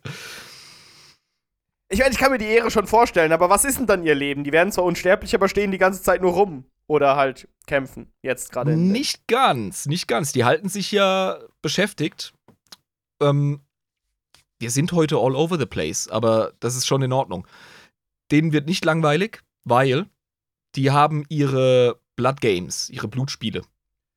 Ach so, das wird interessant. Was Mhm. zum Teufel ist das denn? Blood Games, das klingt gut, ja? Erzähl mir mehr. Die haben, nachdem, de, nachdem der Imperator vermöbelt wurde, haben die irgendwie festgestellt, hey, wie wär's, wenn wir sowas in der Zukunft verhindern? Coole Idee, Schorsch. Das hätten wir uns vorher denken können. Boah, wir sind gerade so fies zu denen, ey. ja, aber sie hatten einen Job. Ja, die hatten einen Und- Job. Äh, ich bin jetzt nicht so wie der fette Typ, der Fußball guckt. Also wäre ich da gewesen, hätte ich die Dämoneninkursion aufgehalten. Ich weiß nicht, was die da gemacht haben. Also, Deck ne? doch mal die linke Flanke, Mensch. Deck doch mal die linke Flanke, der steht frei. Ja. Die Blood Games sind eine wichtige Institution bei den Custodes und zwar ist das eine simulierte Mission, das ist ein gespielter ähm, Mordversuch, Mordanschlag auf den Imperator. Ach so, so Capture the Flag mäßig, so ein Spiel einfach. Ja, es ist aber ein ziemlich ernstes Spiel, also da gehen auch hin und wieder mal welche drauf. Okay, das heißt, ein Custode spielt den Imperator, kriegt so eine Perücke auf. Nein, der Imperator spielt den? Imperator, so ernst Also- ist das. Ach, der ist ja da am Start. Mhm. Also es geht einfach darum, dass ein ausgewählter Custodes genommen wird und der wird irgendwo im Segmentum Solar wird er ausgesetzt und muss seinen Weg nach Terra finden und muss in den imperialen Palast eindringen, muss zum Thronraum kommen und in Schlagreichweite des Imperators gelangen, ohne dabei aufgehalten zu werden. Und meistens werden die aufgehalten, indem sie erschossen werden. Ja, also Custodes gegen Custodes, ne? Deren Trainingslevel ist natürlich so heftig, dass sie es hinkriegen, sich äh, miteinander zu messen, ohne einander wirklich zu killen, kann ich mir vorstellen, auch wenn das hin und wieder mal vorgekommen sein soll. Aber es ist auf jeden Fall der, das ist die ultimative Aufgabe einfach. Also, Ja, ja also krasser wird's nicht mehr. ja, Also, äh, vor allem alleine. Ne? Du musst ja Mhm. dann, du musst dann als einziger äh, Custodes, musst du dir überlegen, okay, Segmentum Solar, wie kann ich mich jetzt auf irgendein Freibeuterschiff begeben, ohne dass ich auffalle? Äh, hallo, meine Herren. ich würde gerne nach Terra. so, so ein 4-Meter-Dude, einfach. Hardcore-Muckibuden-Style mit so einem Schnurrbart. Ja, äh, ich bin Kornhändler von äh, dem Planeten Gudrun. Ich würde gerne nach Terra kommen. Also die müssen einfach ultra stealthy gewieft sein. Wie gesagt, sie sind ja hyperintelligent. Und ja, das ist der ultimative Test. Stell dir mal vor, der kommt auf der anderen Seite von Terra an und muss dann per Anhalter dahin kommen oder mit dem Bus zur Hauptstadt. Ja, keine Ahnung, ich stelle mir vor, dass die irgendwie so ein Raumschiff sich klauen oder so. Also die haben dann sicher ihre Wege. Ja. Ja, natürlich. Also ich meine, die sind ja auch keinen moralischen Kompass verpflichtet, die machen das einfach. Eben. Der aktuelle Captain General der, äh, des Adeptus Custodes soll es siebenmal geschafft haben, glaube ich. What the fuck? Ja. Sind die, da, sind die dann nicht mega sauer, dass sie wieder hätten verkackt? Also sie hätten ja dann wieder verkackt. Sie hätten es ja wieder nicht geschafft, den Imperator zu, zu retten. Ja, du kannst es von zwei Seiten sehen. Du kannst natürlich dein eigenes Versagen in den Vordergrund stellen oder den Typen feiern, weil er so krass ist. Ja, okay, das ist, geht beides, aber ich würde dann auch, wenn ich so ein Custodes wäre und das ist mein einziger Job, würde ich auch sagen, Jungs, das können wir eigentlich. so, wir sind so viel und der eine schafft es einfach die ganze Zeit. Ja, das, der aktuelle Dude, das ist ein Herr äh, Trajan Valoris. Und der ist, ähm, wie gesagt, nicht nur der aktuelle Oberchef, der ist auch ein Monster im Tabletop. Also, das ist eine ziemlich gefürchtete Miniatur. Weil der so krass ist im Regelbuch oder was? Ja, wenn der mal zu was kommt, dann kannst du, was immer da vor ihm steht, eigentlich abschreiben. So, also da musst du halt schon irgendwie so einen Dämonenprinz oder was weiß ich was gegenstellen. So viel ich weiß, ja. Alter, ja. Hm. Oder so ein Tusker Demon Killer, der ist auch groß. Wir können nur spekulieren. Aber so Tusker Demon Killer gegen äh, Trajan Valoris wäre mal interessant. Auf jeden Fall. Die haben auch, wie gesagt, abgefahrene Bewaffnung. Die tragen ja die vorhin schon angesprochenen Speere. Das Ja, genau. sind richtig abgefahrene Lanzen. Auch vieles von dem, was die an Bewaffnung haben, geht halt auch auf das, ähm, Also ich weiß nicht, ob es viel ist, aber einiges davon geht tatsächlich auch auf das äh, Dark Age of Technology zurück. Das Golden Age. Ja. Man muss schon sagen, also wir sind ja ähm, Verfechter der Golden Age, nicht der Dark Age ähm, Theorie. Es gibt ja diese beiden Strömungen, die intellektuellen. Ja, ja, ich bin ja. halt kein Fan von Eisenmännern. Die sind halt Teil dieses Zeitalters, Kollege. Also. Ja, aber wir hätten ja auch das goldene Zeitalter nehmen können ohne die Eisenmänner-Technologie. Dann wären wir auch cool drauf gewesen. Ja, wirklich? Können wir unseren aktuellen technologischen Wohlstand und Fortschritt ohne mit AI abzufacken genießen? Also ich glaube, wir haben noch irgendwie 100 Jahre höchstens. Ja. Es ist okay. So alt werden wir nicht. ah, nach mir die Sintflut, alles klar. Ja, genau. Dann, dann, nehme ich einen Schluck auf alte weiße Männer, die Entscheidungen für nachkommende Generationen treffen. Uh. Yay. Ja, du in der Schweiz kannst groß reden. Wenn jetzt irgendwie Putin die NATO-Staaten angreift, werde ich eingezogen und du nicht. soll ich, was soll ich sagen? Ich habe ein schlimmes Knie. Ich darf nicht zurück. Ah, stimmt, du hast ja einen Bubu. die nehmen mich nicht mehr.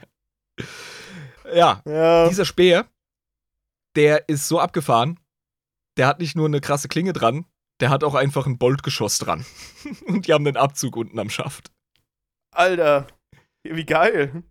Das ist nice. Also, die stechen dich ab geil. und dann knallen sie dich ab, damit du vom Speer runterkommst. Alter. Schon sehr krass geil. Es ist äh, generell, also alles an denen ist so komplett übermächtig geil. Also das mhm. wirkt alles so bombastisch riesig bei den Custodes. Ja, es ist wieder mal voll geil 40k. Wir nehmen was krasses und dann nochmal mal 11. Ja.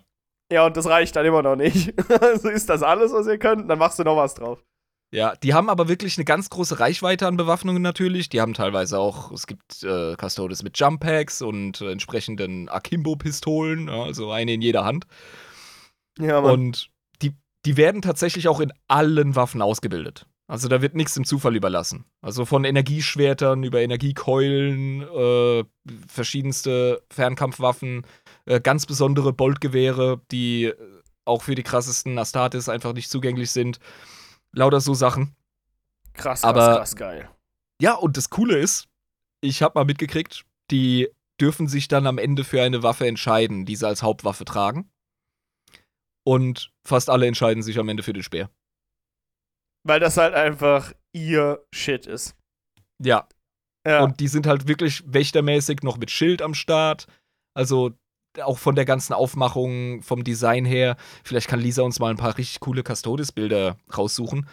Die haben wirklich dieses coole, altertümliche, wie man es irgendwie aus ähm, den vorchristlichen Hochkulturen kennt.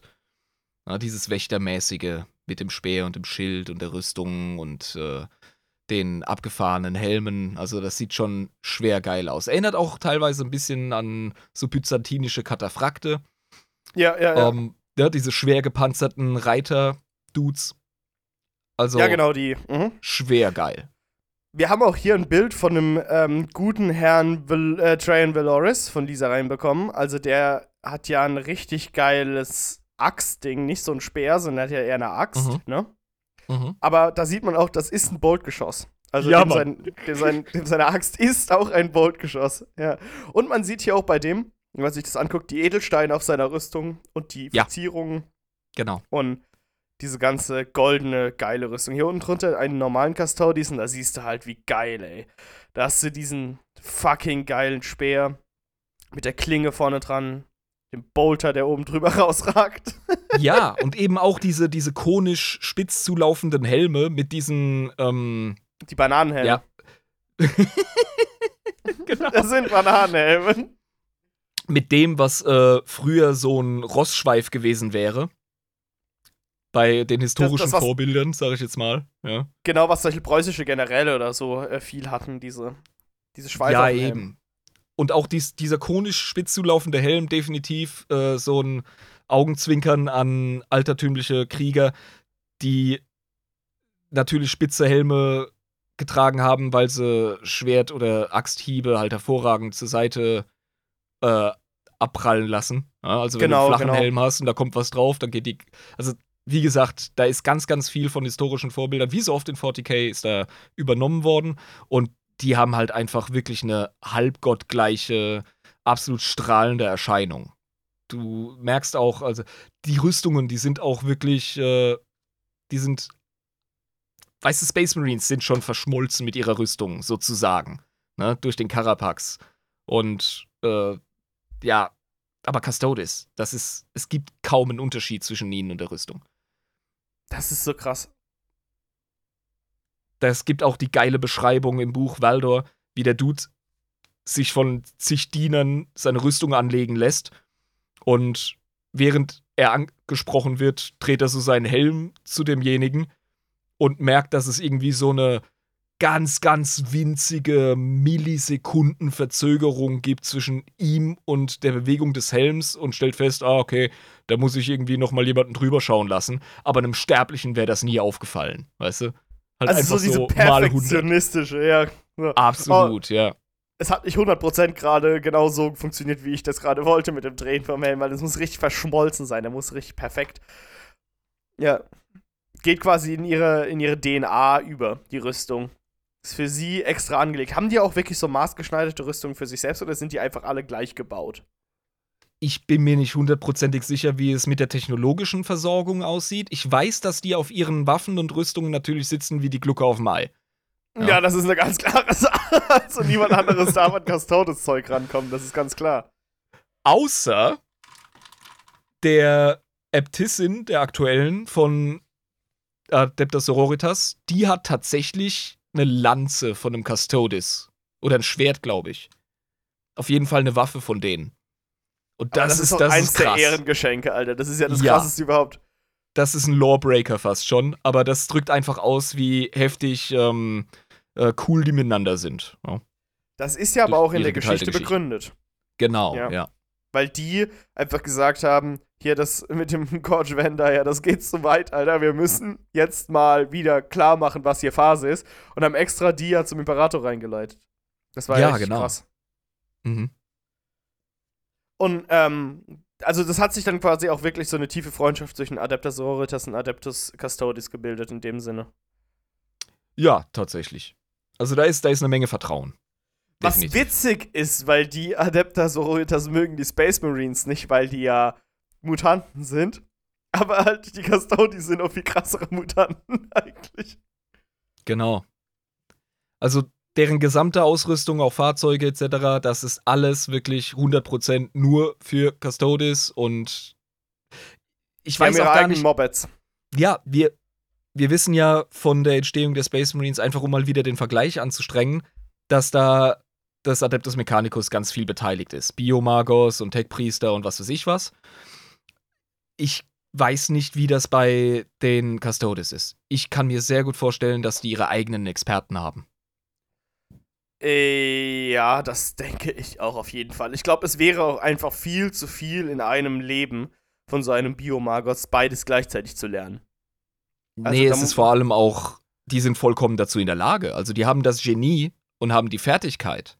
Die sind gar nicht, in meinen Augen sind die gar nicht angewiesen auf andere das, äh, das brauchen die gar nicht. Krass, krass, krass, ey. Die haben sogar Antigraf-Panzer äh, gehabt, als es noch was Besonderes war. Jetzt haben ja die, äh, die Primaris auch Antigraf-Technologie. Aber das war ganz lange auch ein Privileg der Legio Custodes beziehungsweise des Adeptus Custodes. Da muss man auch wirklich, äh, wenn man dieses Ganze zusammenfasst und auch alles so zusammen denkt, dann sieht man, wie vorsichtig der Imperator war, da wirklich das Allerbeste in die reinzubauen. Wirklich das Beste, was er, was er irgendwie finden konnte in seine Custodies. Und man muss wirklich sagen, es ist ja bis heute so, bis auf die zwei Ausrutscher, die sie hatten, ähm, dass es sie in, in ihren Dienst gemacht haben, in dem Sinne, ne, wie es Imperator wollte, über sehr lange Zeit.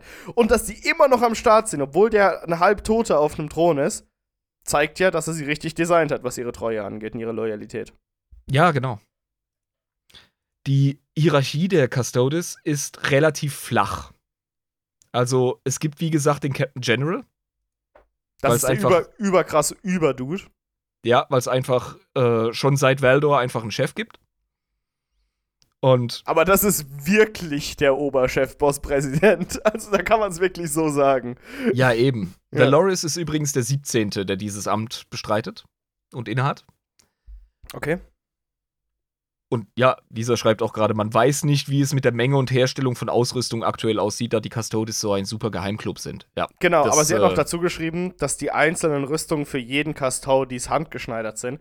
Und deswegen merken die auch einfach die kleinsten Unebenheiten, wenn sie sich bewegen in ihrer Rüstung, weil die exakt für sie äh, hergestellt werden. Das war damals bei Valder schon so und da hat sich nichts dran geändert. Also der Standard wurde einfach nicht kompromittiert, der wurde nicht runtergesetzt oder irgendwie verändert. Das ist richtig. Ja.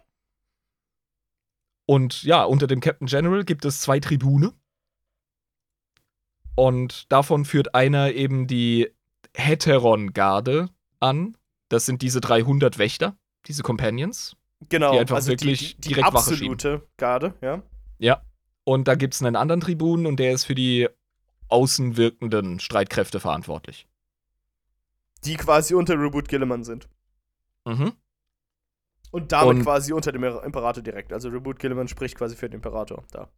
Ja, genau. Als der Imbiss noch geschnauft hat, da gab es mal zehn. Also zur Zeit des großen Kreuzzugs. Aber das hat sich jetzt halt einfach verändert. Und diese, diese zehn Tribune, die waren auch, wenn der Imperator es so wollte, äh, seine Ratgeber. Also seine Custodes, die waren ihm wirklich immer sehr nah. Okay, hatten auch also große politische mit Macht. Mhm. Ja, genau. Dann gibt es noch einen Präfekten, das ist ein außerordentlicher Rang, in Anerkennung an einen Veteranenstatus, den er sich äh, einfach rangeschafft hat, oder eben besondere Verdienste am Imperator. Das machen die aber unter sich aus. Also das ist für Außenstehende unheimlich undurchsichtig, welcher Custodes was wem wie zu sagen hat. Die haben ja auch alle einfach ihre Bananenrüstung. Wenn man die halt einfach sieht, denkt man, oh, ein Custodes. Aber mehr weiß man halt da in der Situation nicht. Die haben tatsächlich verschiedene Rüstungsmodelle, die haben sogar Terminatoren. What the fuck? Ja, Ernsthaft? Und Terminator Custodes musst du dir vorstellen. Also, das ist dann wirklich ein gehender Panzer. Ja, da kommst du ja gar nicht gegen an. Was willst du denn gegen so einen machen? Nix. Exterminatus, ich weiß es nicht. ja, Exterminatus. Einfach, wenn einer da landet auf deiner Welt, sagst du, okay, es war's, Freunde. Können Oder halt einfach eine Rückhandschelle von Gorg. Persönlich. Das, ja, gut, aber. Aber nur dann halt, ne? Oder wenn Korn persönlich ins Materium kommt und sich den Snack, dann, ja, okay. Aber sonst. Irgendwie sowas, ja. Aber das ist auf jeden Fall High Class. Und die haben auch Dreadnoughts. Da müssen wir auch noch mal irgendwann drüber sprechen. Du hast mir das Konzept un. Wir, wir haben ja das Konzept schon mal besprochen, dass das quasi die Toten sind. Die Space Marines, die quasi in den Panzern weiterleben, ne? In Ja, das laufenden. sind, das sind so stark verwundete, verkrüppelte Space Marines, die dann in so eine Kiste gesteckt werden und dann in, ja, so einem äh, halb, halb tot, halb lebend Stadium sind.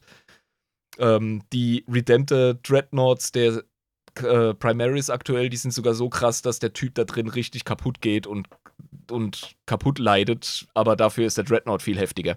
Also, also, ja. es wird akzeptiert einfach, ja. ja, Custodes haben sowas ähnliches. Ich glaube, das läuft aber fluffiger bei denen. Fluffiger, wenn man über Dreadnoughts redet. Ist angenehmer einfach für die. Die sterben angenehmer qualvoll, sagen wir so. Die anderen sterben qualvoll, qualvoll, aber die angenehmer qualvoll. Eieiei, liebe Leute, das ist aber gemütlich hier in dem Treppenhausche da. Hier, ich hab hier richtig Platz. Alles schön gepolstert da und auch die Kanälchen da. Alles richtig schön, sucht der mal 1A hier. Die Beinchen haben sie mir abgeschribbelt. Aber ansonsten, super Ruhestand hier. Ich mach mir jetzt erstmal ein Äppler auf da. Die können in Rente gehen. Ah, die können sagen, ich will kein Custodes mehr sein. Die Pussys, Alter. Die gehen in Rente. Was? Die, die gehen in Rente. Und zwar Sind die dann äh, Custodes AD oder was? Wie man das beim Militär sagt. tatsächlich, tatsächlich, Custodes außer Dienst. Und zwar, wenn die merken, dass sie aufgrund von Verwundung oder sonst irgendwas nicht 100% auf dem Level sind, was von ihnen verlangt wird, ja, da stellen die dann fest, oh, ich sollte vielleicht zurückstehen und ich äh, lege meinen Wachdienst und meinen Militärdienst ab. Weil sie nicht 150.000 Prozent genau auf dem Level sind, wo sie sein müssten. Und Da sind was- wir wieder bei dem Helm, ja. Aber ich glaube halt nicht, dass sie sich dann auf die Karibik niederlassen und da äh, jeden Morgen Mojitos schlürfen am Strand. Da gibt es zwei Also- Möglichkeiten. Entweder man steigt freiwillig in einen fucking Dreadnought. Das geht immer. Die Option bleibt, ja. Ja. Oder man wird zum Auge des Imperators. Okay, und was ist das für eine Aufgabe? Das sind Botschafter und Agenten des Imperators, die dann tatsächlich rausgehen in de, ins Imperium und dort äh, Leute von, von ganz wichtigen Sachen überzeugen, wenn es unbedingt sein muss. Ach du Scheiße, dann willst du aber nicht an so jemanden treffen, oder? Weil eine Verwundung, die einen Custodes mehr oder weniger außer Gefecht setzt, heißt ja noch lange nicht, dass der außer Gefecht ist. Der könnte Ah, immer noch jeden, jeden einzelnen äh, Chapter Master von jedem Space Marine Chapter einfach verprügeln. Ja, genau. Und jetzt stell dir vor, du musst mit so jemandem irgendwie Verhandlungen machen. Weil der halt jetzt das Auge des Imperators ist. So, ja. Die sind, wie gesagt, hochgeschult in Diplomatie. Also ich glaube nicht, dass man da. Erstens hörst du auf den vier Meter großen Assi, ja, der von Terra kommt, um dir was zu sagen. Das ist schon mal Punkt eins. Ich stell mir das so vor, wie du dem so einen Tee anbietest und der trinkt es einfach so mit so zwei Fingern, so eine riesige Teetasse. und hat dann so einen kleinen Stift, mit dem er einfach Sachen aufschreibt. So, oh ja, höchst interessant. Ja, wie unser Deathwatch äh, Genau. Librarian in, Genau. in Eisenhorn Xenos, ja. Ja, bloß noch krasser halt. Ja, eben. Nee, ähm, das ist dann auf jeden Fall der verlängerte Arm des Imperators tatsächlich. Und das, dem sind sie sich eben auch bewusst und deswegen treten sie nicht immer in Erscheinung. Also nur für die wichtigsten Diplomatie-Sachen, ne? Ja, die sind dann quasi wie so Wandermönche oder Herolde, weißt du? So wie der Prophet bei Warcraft 3, nur dass er halt Assi-Autorität hat und nicht aus dem Thronsaal geschickt wird wie so ein Penner. ja, genau. Aber äh, ja, die, die tatsächlich wirklich was zu sagen haben und auch immer noch so eine Badge hochhalten können und sagen, ich bin übrigens Auge des Imperators hier, lasst mich rein. So nach dem Motto, also die haben übel was zu sagen, ultra, mega was zu sagen. So, ja. Die könnten dem krassesten puritanischen Lord Inquisitor befehlen, einen Dämon zu beschwören. okay, das wäre schon extrem übel. Oh, du bist doch Monodominator, oder?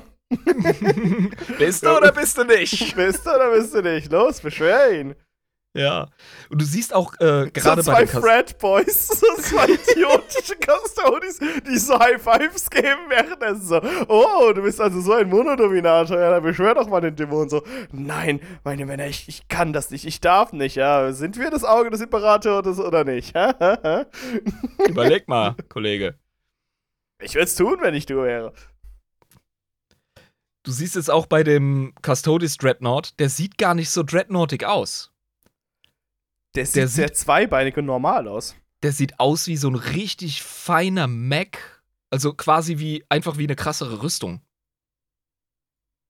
Ja. Ja, Einfach ne? nur, um nochmal drauf zu sprechen, weil wir gerade das Bild erhalten haben. Also, das ist eine geile Erscheinung. Der sieht irgendwie auch ein bisschen aus wie ein imperialer Knight, nur halt noch äh, fähiger und eleganter und ja, also es ist, es ist einfach heftig, was die für eine fucking Ausrüstung haben. Ja, es ist mega. Es ist einfach nur mega.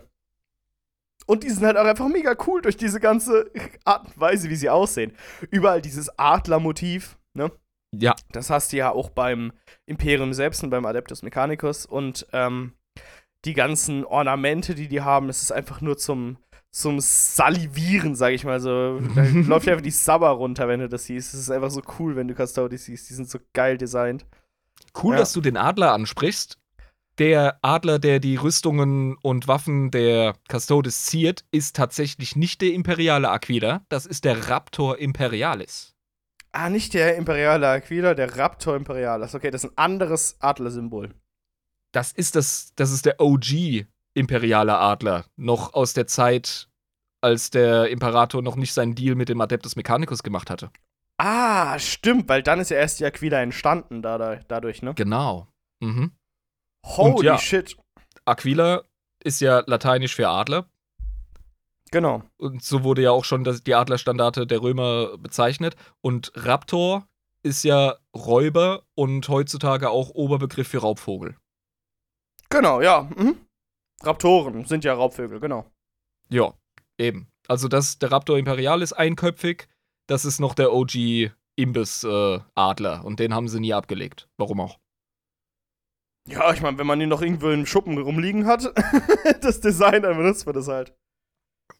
Na, sichi. Also, sie sind auf jeden Fall sehr traditionell. Und, boah, fucking Custodes, ey. Was will man noch mehr sagen? Die sind einfach geil. Ja, Ja. und äh, genau, wir haben jetzt auch das besprochen, dass es eben diese, diese zwei. Ähm, also es, es gibt eben den, den ganz oben, den Typ, den höchsten und noch die zwei unterliegenden. Ich habe die, die Begriffe schon gar nicht mehr im Kopf gehabt. Ja, wir haben den Captain General, Captain General, genau, und die beiden ähm, Tribune. Äh, Tribune, genau. Und äh, darunter ist dann keine weitere Befehlsorganisation mehr. Ja, doch, es gibt noch Shield Captains. Die sind auch noch wichtig. Ah, okay. Mhm. Weil wir haben da aufgehört bei denen, deswegen habe ich gedacht, ah, Mhm. vielleicht geht's da weiter. Mhm. Ja, Shield Captains sind halt einfach Offiziere. Also, das machen die wieder unter sich aus. Ja, Kann aber ich nicht meine, sagen, ab wann man zum Shield Captain wird. Ich glaube, ja. nach den 500 Jahren könnte sein. Ich bin mir nicht sicher. aber ich meine, das interessiert ja den normalen Bürger nicht. so, also, Ja, das checkt er auch nicht. oder, ja. oder noch nicht mal Space Marines. Also, die da hinkommen, so, keine Ahnung, Alter. Das ist halt einfach in Custodes, da hören wir lieber drauf. Genau. Da, macht, da stellst du aber keine Gegenfragen. Warum sollte es dich das interessieren, welchen Rang der hat? Das ist ja nur innerhalb der Custodes relevant, ob der einen höheren Rang hat. Weil Das betrifft dich nicht. Das ist einfach ein absoluter transhumaner Halbgott, der da vor dir steht. Ja, genau. Der ist sogar die niedrigste Klasse von Custodes, kann dir alle Befehle geben, die er will. So. Uh, da fällt mir noch was ein. Bin ich auch froh drum, weil wir haben noch ein bisschen hier in der Folge. ja, natürlich. Es gibt noch ein cooles Gimmick. Und zwar, ich glaube, die heißen ähm, Schild des Imperators. Und das sind Custodians, die tauchen einfach unerklärlich irgendwo, sei es auf einem Schlachtfeld, auf oder sonst wo und beschützen das Leben von irgendeinem imperialen Bürger, sei es jetzt irgendwie ein Gardist oder ein Politiker oder sonst irgendjemand und haben ihre Gründe. Das ist ja so ein bisschen einfach wie die scheiß Harlequins, die irgendwo auftreten. Von den Ja. Und wieder gehen. Tatsächlich. Ja. Ja. Äh, Stell dir das man- mal vor, ey. Ohne Scheiße, du bist einfach ein Gardist, dann kommt einfach irgendwie so ein Custodes an, einfach so. Fragst dich erstmal, wie ist denn der dahergekommen, warum ist er jetzt da, ja? Und dann sagt er, ähm, irgendwann in der Zukunft wirst du das schon verstehen und geht dann wieder. Ja, du, du bist gerade mitten in der Tyranniden-Inkursion oder so und dann ist da so ein riesiger Carnifex vor dir und ist gerade da, kurz davor, dein gesamtes Squad irgendwie in zwei zu reißen und dann ploppt da so ein fucking Custodes auf und knallt sein Schild zwischen dich und die Bestie, sticht's ab, erschießt's dabei noch und geht einfach voll derbe ab, ja, und richtet einen riesen Blutbad an, schnappt dich und rennt mit dir weg. Und du denkst dir so, oh mein Gott, das ist der beste Tag meines Lebens. ja, wirklich. Aber gleichzeitig scheißt du dich halt auch ein. So, warum? Warum ich? Was ist los?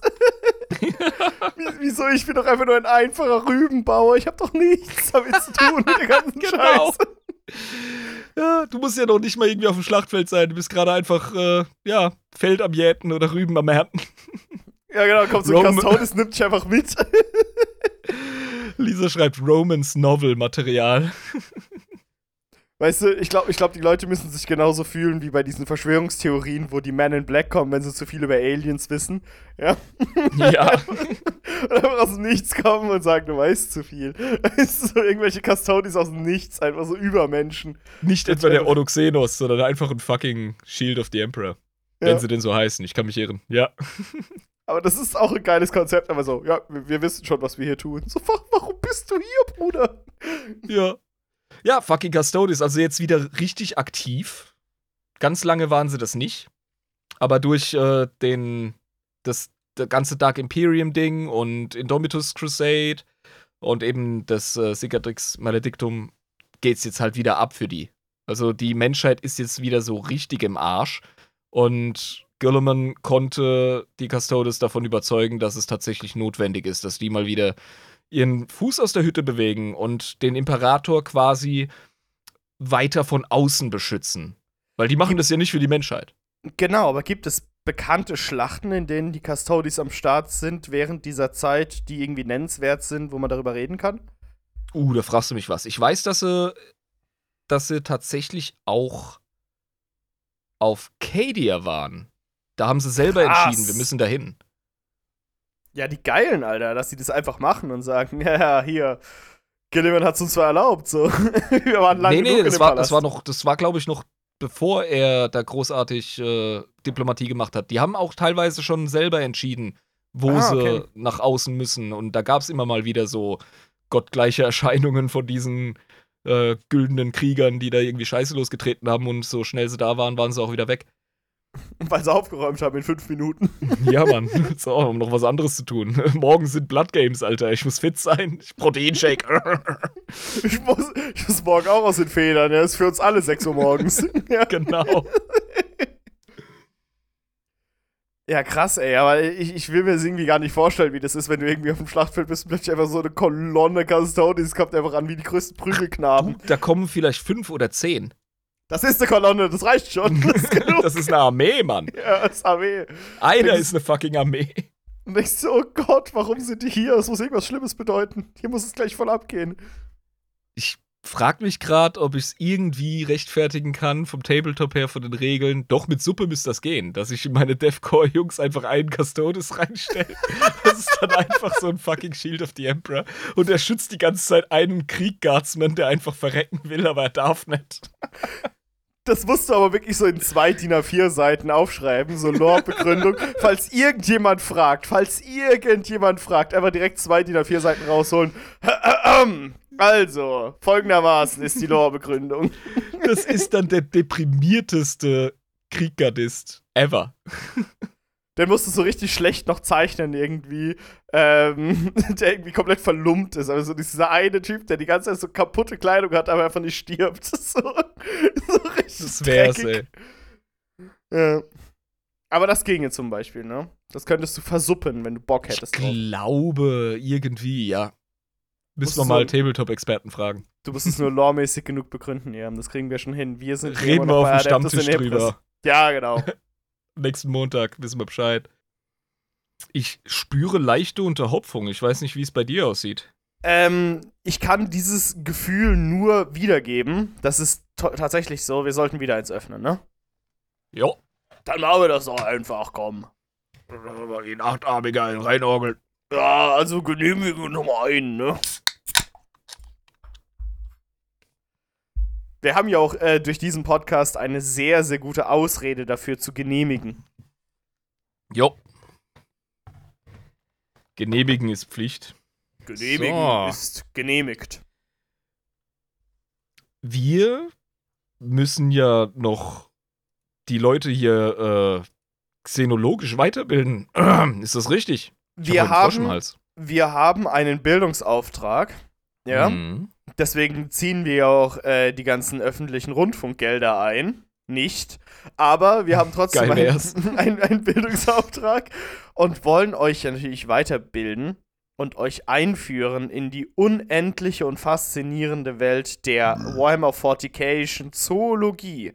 Ähm, packe den, wie haben wir ihn genannt? Der Xenotron 1000. den Xenotron 1000 aus und werfe ihn bitte an. Also, dann ziehe ich mal hier an der Schnur.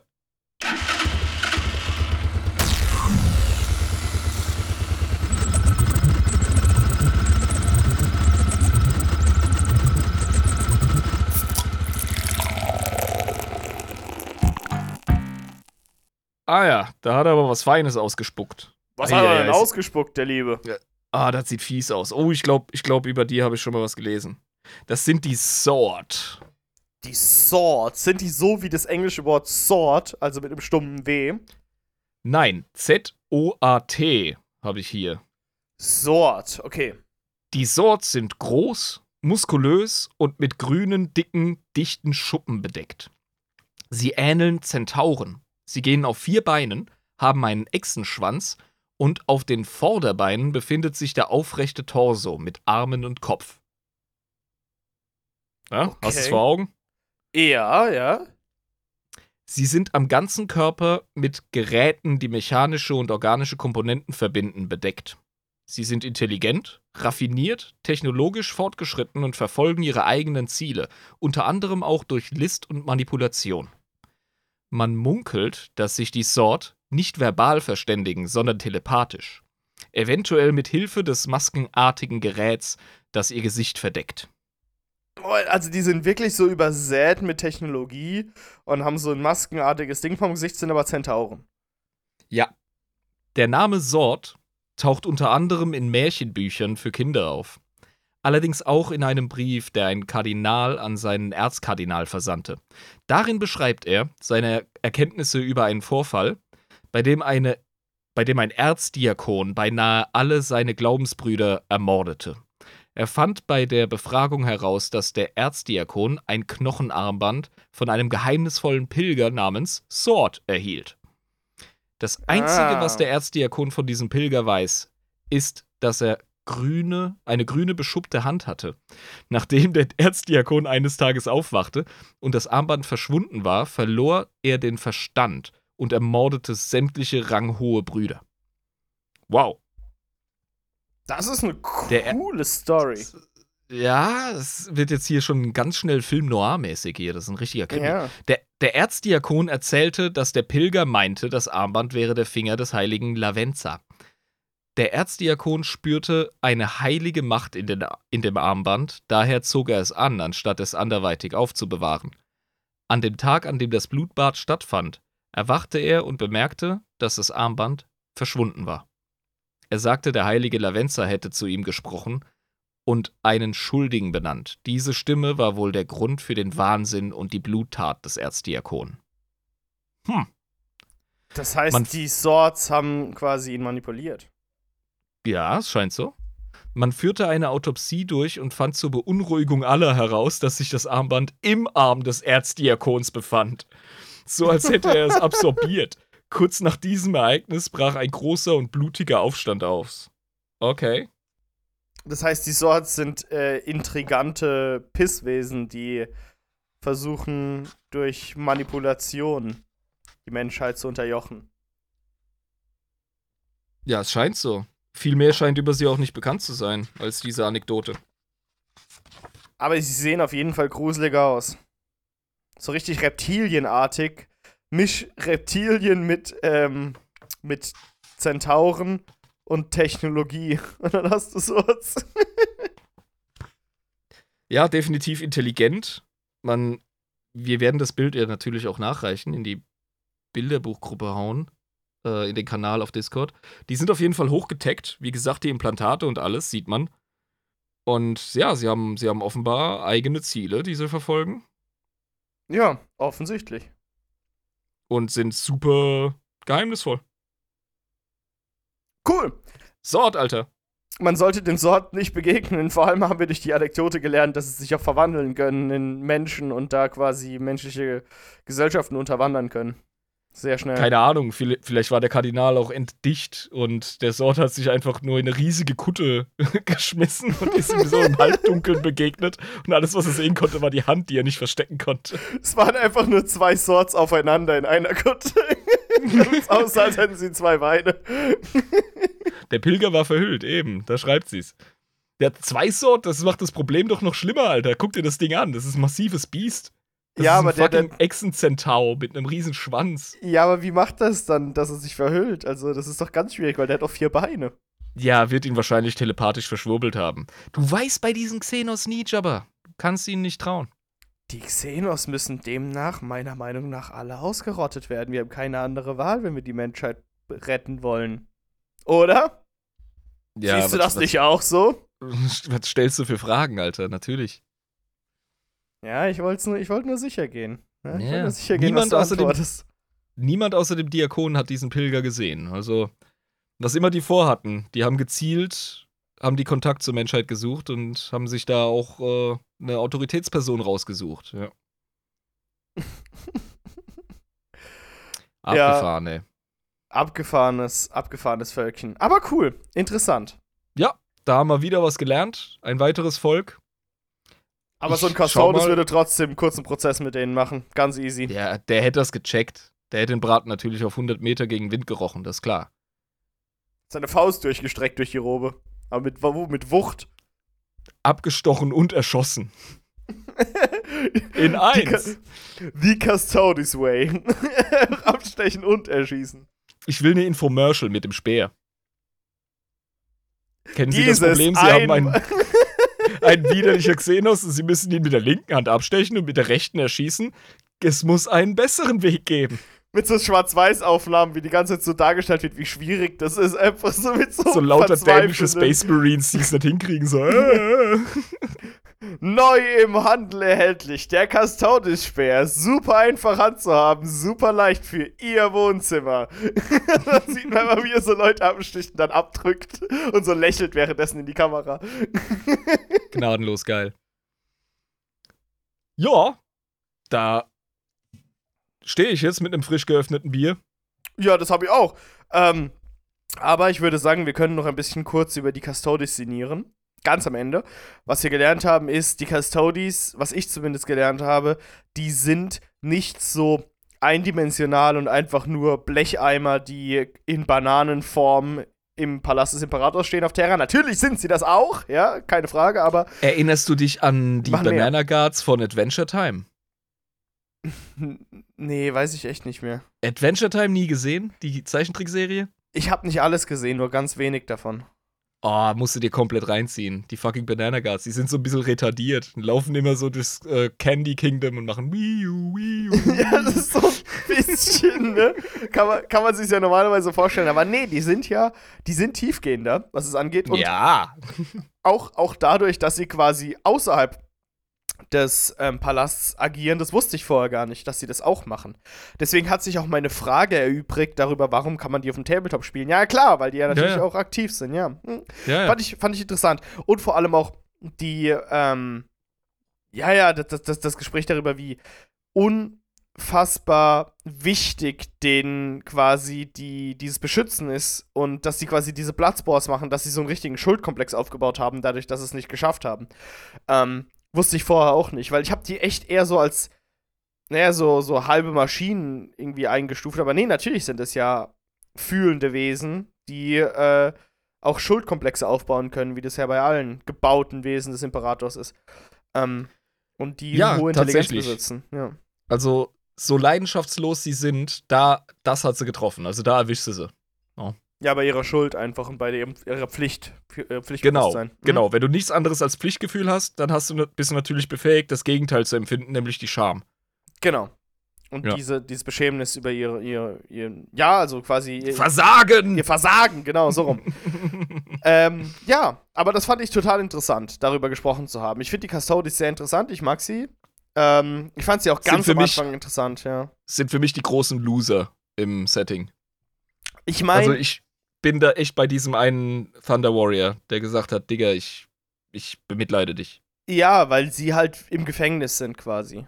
Die sind äh, gefangen, in ihre, ihr- gefangen ihres eigenen Kopfes, ihres eigenen Geistes. Die sind gefangen in ihrer Rolle und in ihrem Wesen. Das ist absolut Ja. richtig, ja. Ja. Mhm. Also eigentlich tragische Akteure im 40k-Setting. das macht's echt tatsächlich sehr traurig, aber sie sind halt ähm, so wie kennst ja, wenn du Anime irgendwie kennst, du hast immer so diese unfassbar krassen Typen und dann hast du immer noch krassere Typen und dann noch krassere Typen, die die vorherigen krasseren Typen assi in den Schatten stellen und dann immer noch so einen richtig krassen Typen, ne? Es muss, das kann ja, es geht ja immer hoch bei Animes so, ja? ja, Und da hast du quasi so einen Custodes, der ist halt so der krasseste, krasseste, überkrasse Typ, so richtig in dieser hyperlativen, superlativen Form. Nicht nur super, sondern Nee, es hyperlativ. ist schon ja. hyperlativ. Es da gebe ich dir recht. Ja, genau. Es ist quasi, es ist super duperlativ, ja. Ja.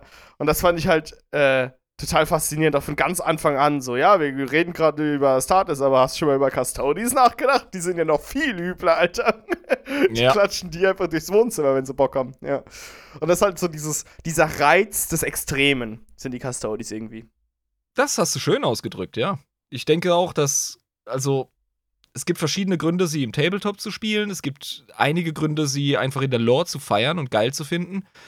Nur haben sie da halt eben den Nachteil, wir haben ja kürzlich mit Eisenhorn Xenos einen Roman gelesen und gefeiert, in dem überwiegend Menschen agieren. Ja, genau. Und Mhm. mit, mit Menschen kannst du halt geile Stories schreiben, coole Motivationen und selbst der Inquisitor ist schon ent, entmenschlicht zu einem gewissen Grad. Aber nicht so wie ein Space Marine.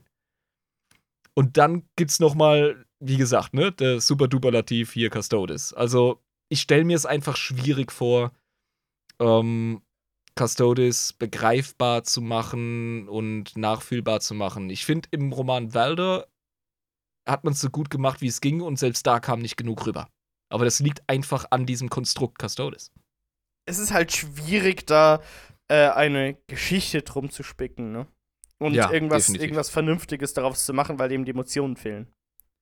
Deswegen, also selbst, selbst in dem Buch, auch wenn ich sehr oft darauf zu sprechen komme, aber das hat mir dahingehend wirklich eine breite Perspektive auf die gegeben, da dreht sich auch zu 90% um Menschen, die um das Wirken der gottgleichen Custodes herum einfach die Geschichte erleben und auch äh, mehr oder weniger schreiben, ja. Das macht halt eben noch mal doppelt so tragisch, dass man noch nicht mal irgendwie ein Buch über die schreiben kann, weil die halt so, ja, so, so wenig dimensional sind durch, durch die Art und Weise, wie sie halt sind. Dass man Ja, das wie gesagt, machen kann. Ja. Auf Traurig. dem Buch vorne steht dick und fett Valder drauf, Alter. Und du hast den Typen in vier Seiten erklärt. Es ist halt, Also, das es ist halt super traurig, super tragisch, Ja. Alter. Ja. Eben. Aber ja, wir wollen ähm, die Custodes nicht entehren oder runterspielen, wenn ihr die feiert. Ich versteh's. Ja, das sind unheimlich faszinierende Akteure, die das Setting natürlich bereichern ohne Ende. Und ja, also hey, bemalt sie, spielt sie, ähm, schreibt Fanfiction, schreibt uns, was wir vergessen haben, was super wichtig ist, schreibt uns äh, bezüglich dessen, was ich verhuddelt habe. Ich bin nicht hundertprozentig Custodes sattelfest, aber ich habe mir Mühe gegeben. Ich denke, ja, mein, meine Benchmark, das bist wie immer du, Jabber. Wenn du sagst, du bist jetzt schlauer als vorher, dann denke ich, haben wir unseren Job gemacht in der Episode. Ja, also äh, ich bin auf jeden Fall schlauer als vorher und ich fand es total interessant, darüber einfach mal gesprochen zu haben, wa- was die Custodes überhaupt sind und wie sie ähm, so in, das ganze Kon in den ganzen Kontext reinpassen. Vor allem auch im 40. Millennium haben wir vorher gar nicht drüber gesprochen. Ähm, deswegen ist es ein, ein sehr wichtiger weiterer Baustein, um das komplette Universum zu verstehen, zu checken und äh, alles besser einordnen zu können. Ne? Ja. Ja, ich würde sagen, Freunde, halten wir uns nicht länger damit auf. Wir machen jetzt auch mal wieder Schluss. Denkt an den Buchclub, meine Freunde. Denkt daran, ne? Also Seelenjäger, das erste Buch der Nightlords-Reihe. Ähm, holt es euch irgendwie auf Audible, hört es auf Spotify oder holt es euch im Print, liest es gerne. Äh, dann seid ihr beim Buchclub in einem Monat Ende März als Wissende am Start. Damit verabschieden uns, wir uns äh, für heute. Adeptus Inepris, das war mir wieder eine absolute Freude. Es hat mir total Spaß gemacht, dem Irm wahrscheinlich auch. Ich hoffe euch auch. Ähm, dann sehen wir uns einfach. Wir halten es heute mal kürzer. Nächste Woche, nächstes Mal, wann auch immer ihr die nächste Folge hört. Und lasst euch bitte, wie die Custodes, nicht vom Warp erwischen. Man sieht sich. Ciao. Sünde, Jabba, Sünde. Wenn ihr auch mitgestalten wollt, wenn ihr auch mitreden wollt, Oh, was shit, neue ja. Bücher oder sonstigen Kram angeht, dann begleitet uns auf unserer Reise, kommt in die, den wunderbaren Reigen der Patreon-Unterstützer und der Discord-Community. Unterstützt uns doch bitte auf patreon.com slash adeptus inebris. Mit 3,50 im Monat seid ihr dabei. Macht meinetwegen einen und zieht euch den ganzen Bonus-Content rein, den wir auch noch für euch gebastelt haben. Geile Folgen über Tusker Demon Killer, Nemesis Sandrak, etc. Fucking Caiaphas Kane haben wir auch drüber gesprochen. Das wartet auf euch, wenn ihr euch dazu entscheidet. Nochmal patreon.com slash adeptus inebris. Wir freuen uns riesig auf euch. Und, Und das habe ich vergessen mich zu sagen. ja, genau. Vielen Dank, lieber. Ich Der einfach eiskalt abmoderiert da, ey. Ich zieh dich ab, du. jetzt fast verduddelt, Alter, aber du hast es noch gerettet. Alles gut. Okay, jetzt aber wirklich die Abmoderation, meine Freunde. Es war mir eine Freude. Man sieht sich beim nächsten Mal und der Irm wird euch jetzt wahrscheinlich mit einem Ciao herausbringen. Ciao. Ciao.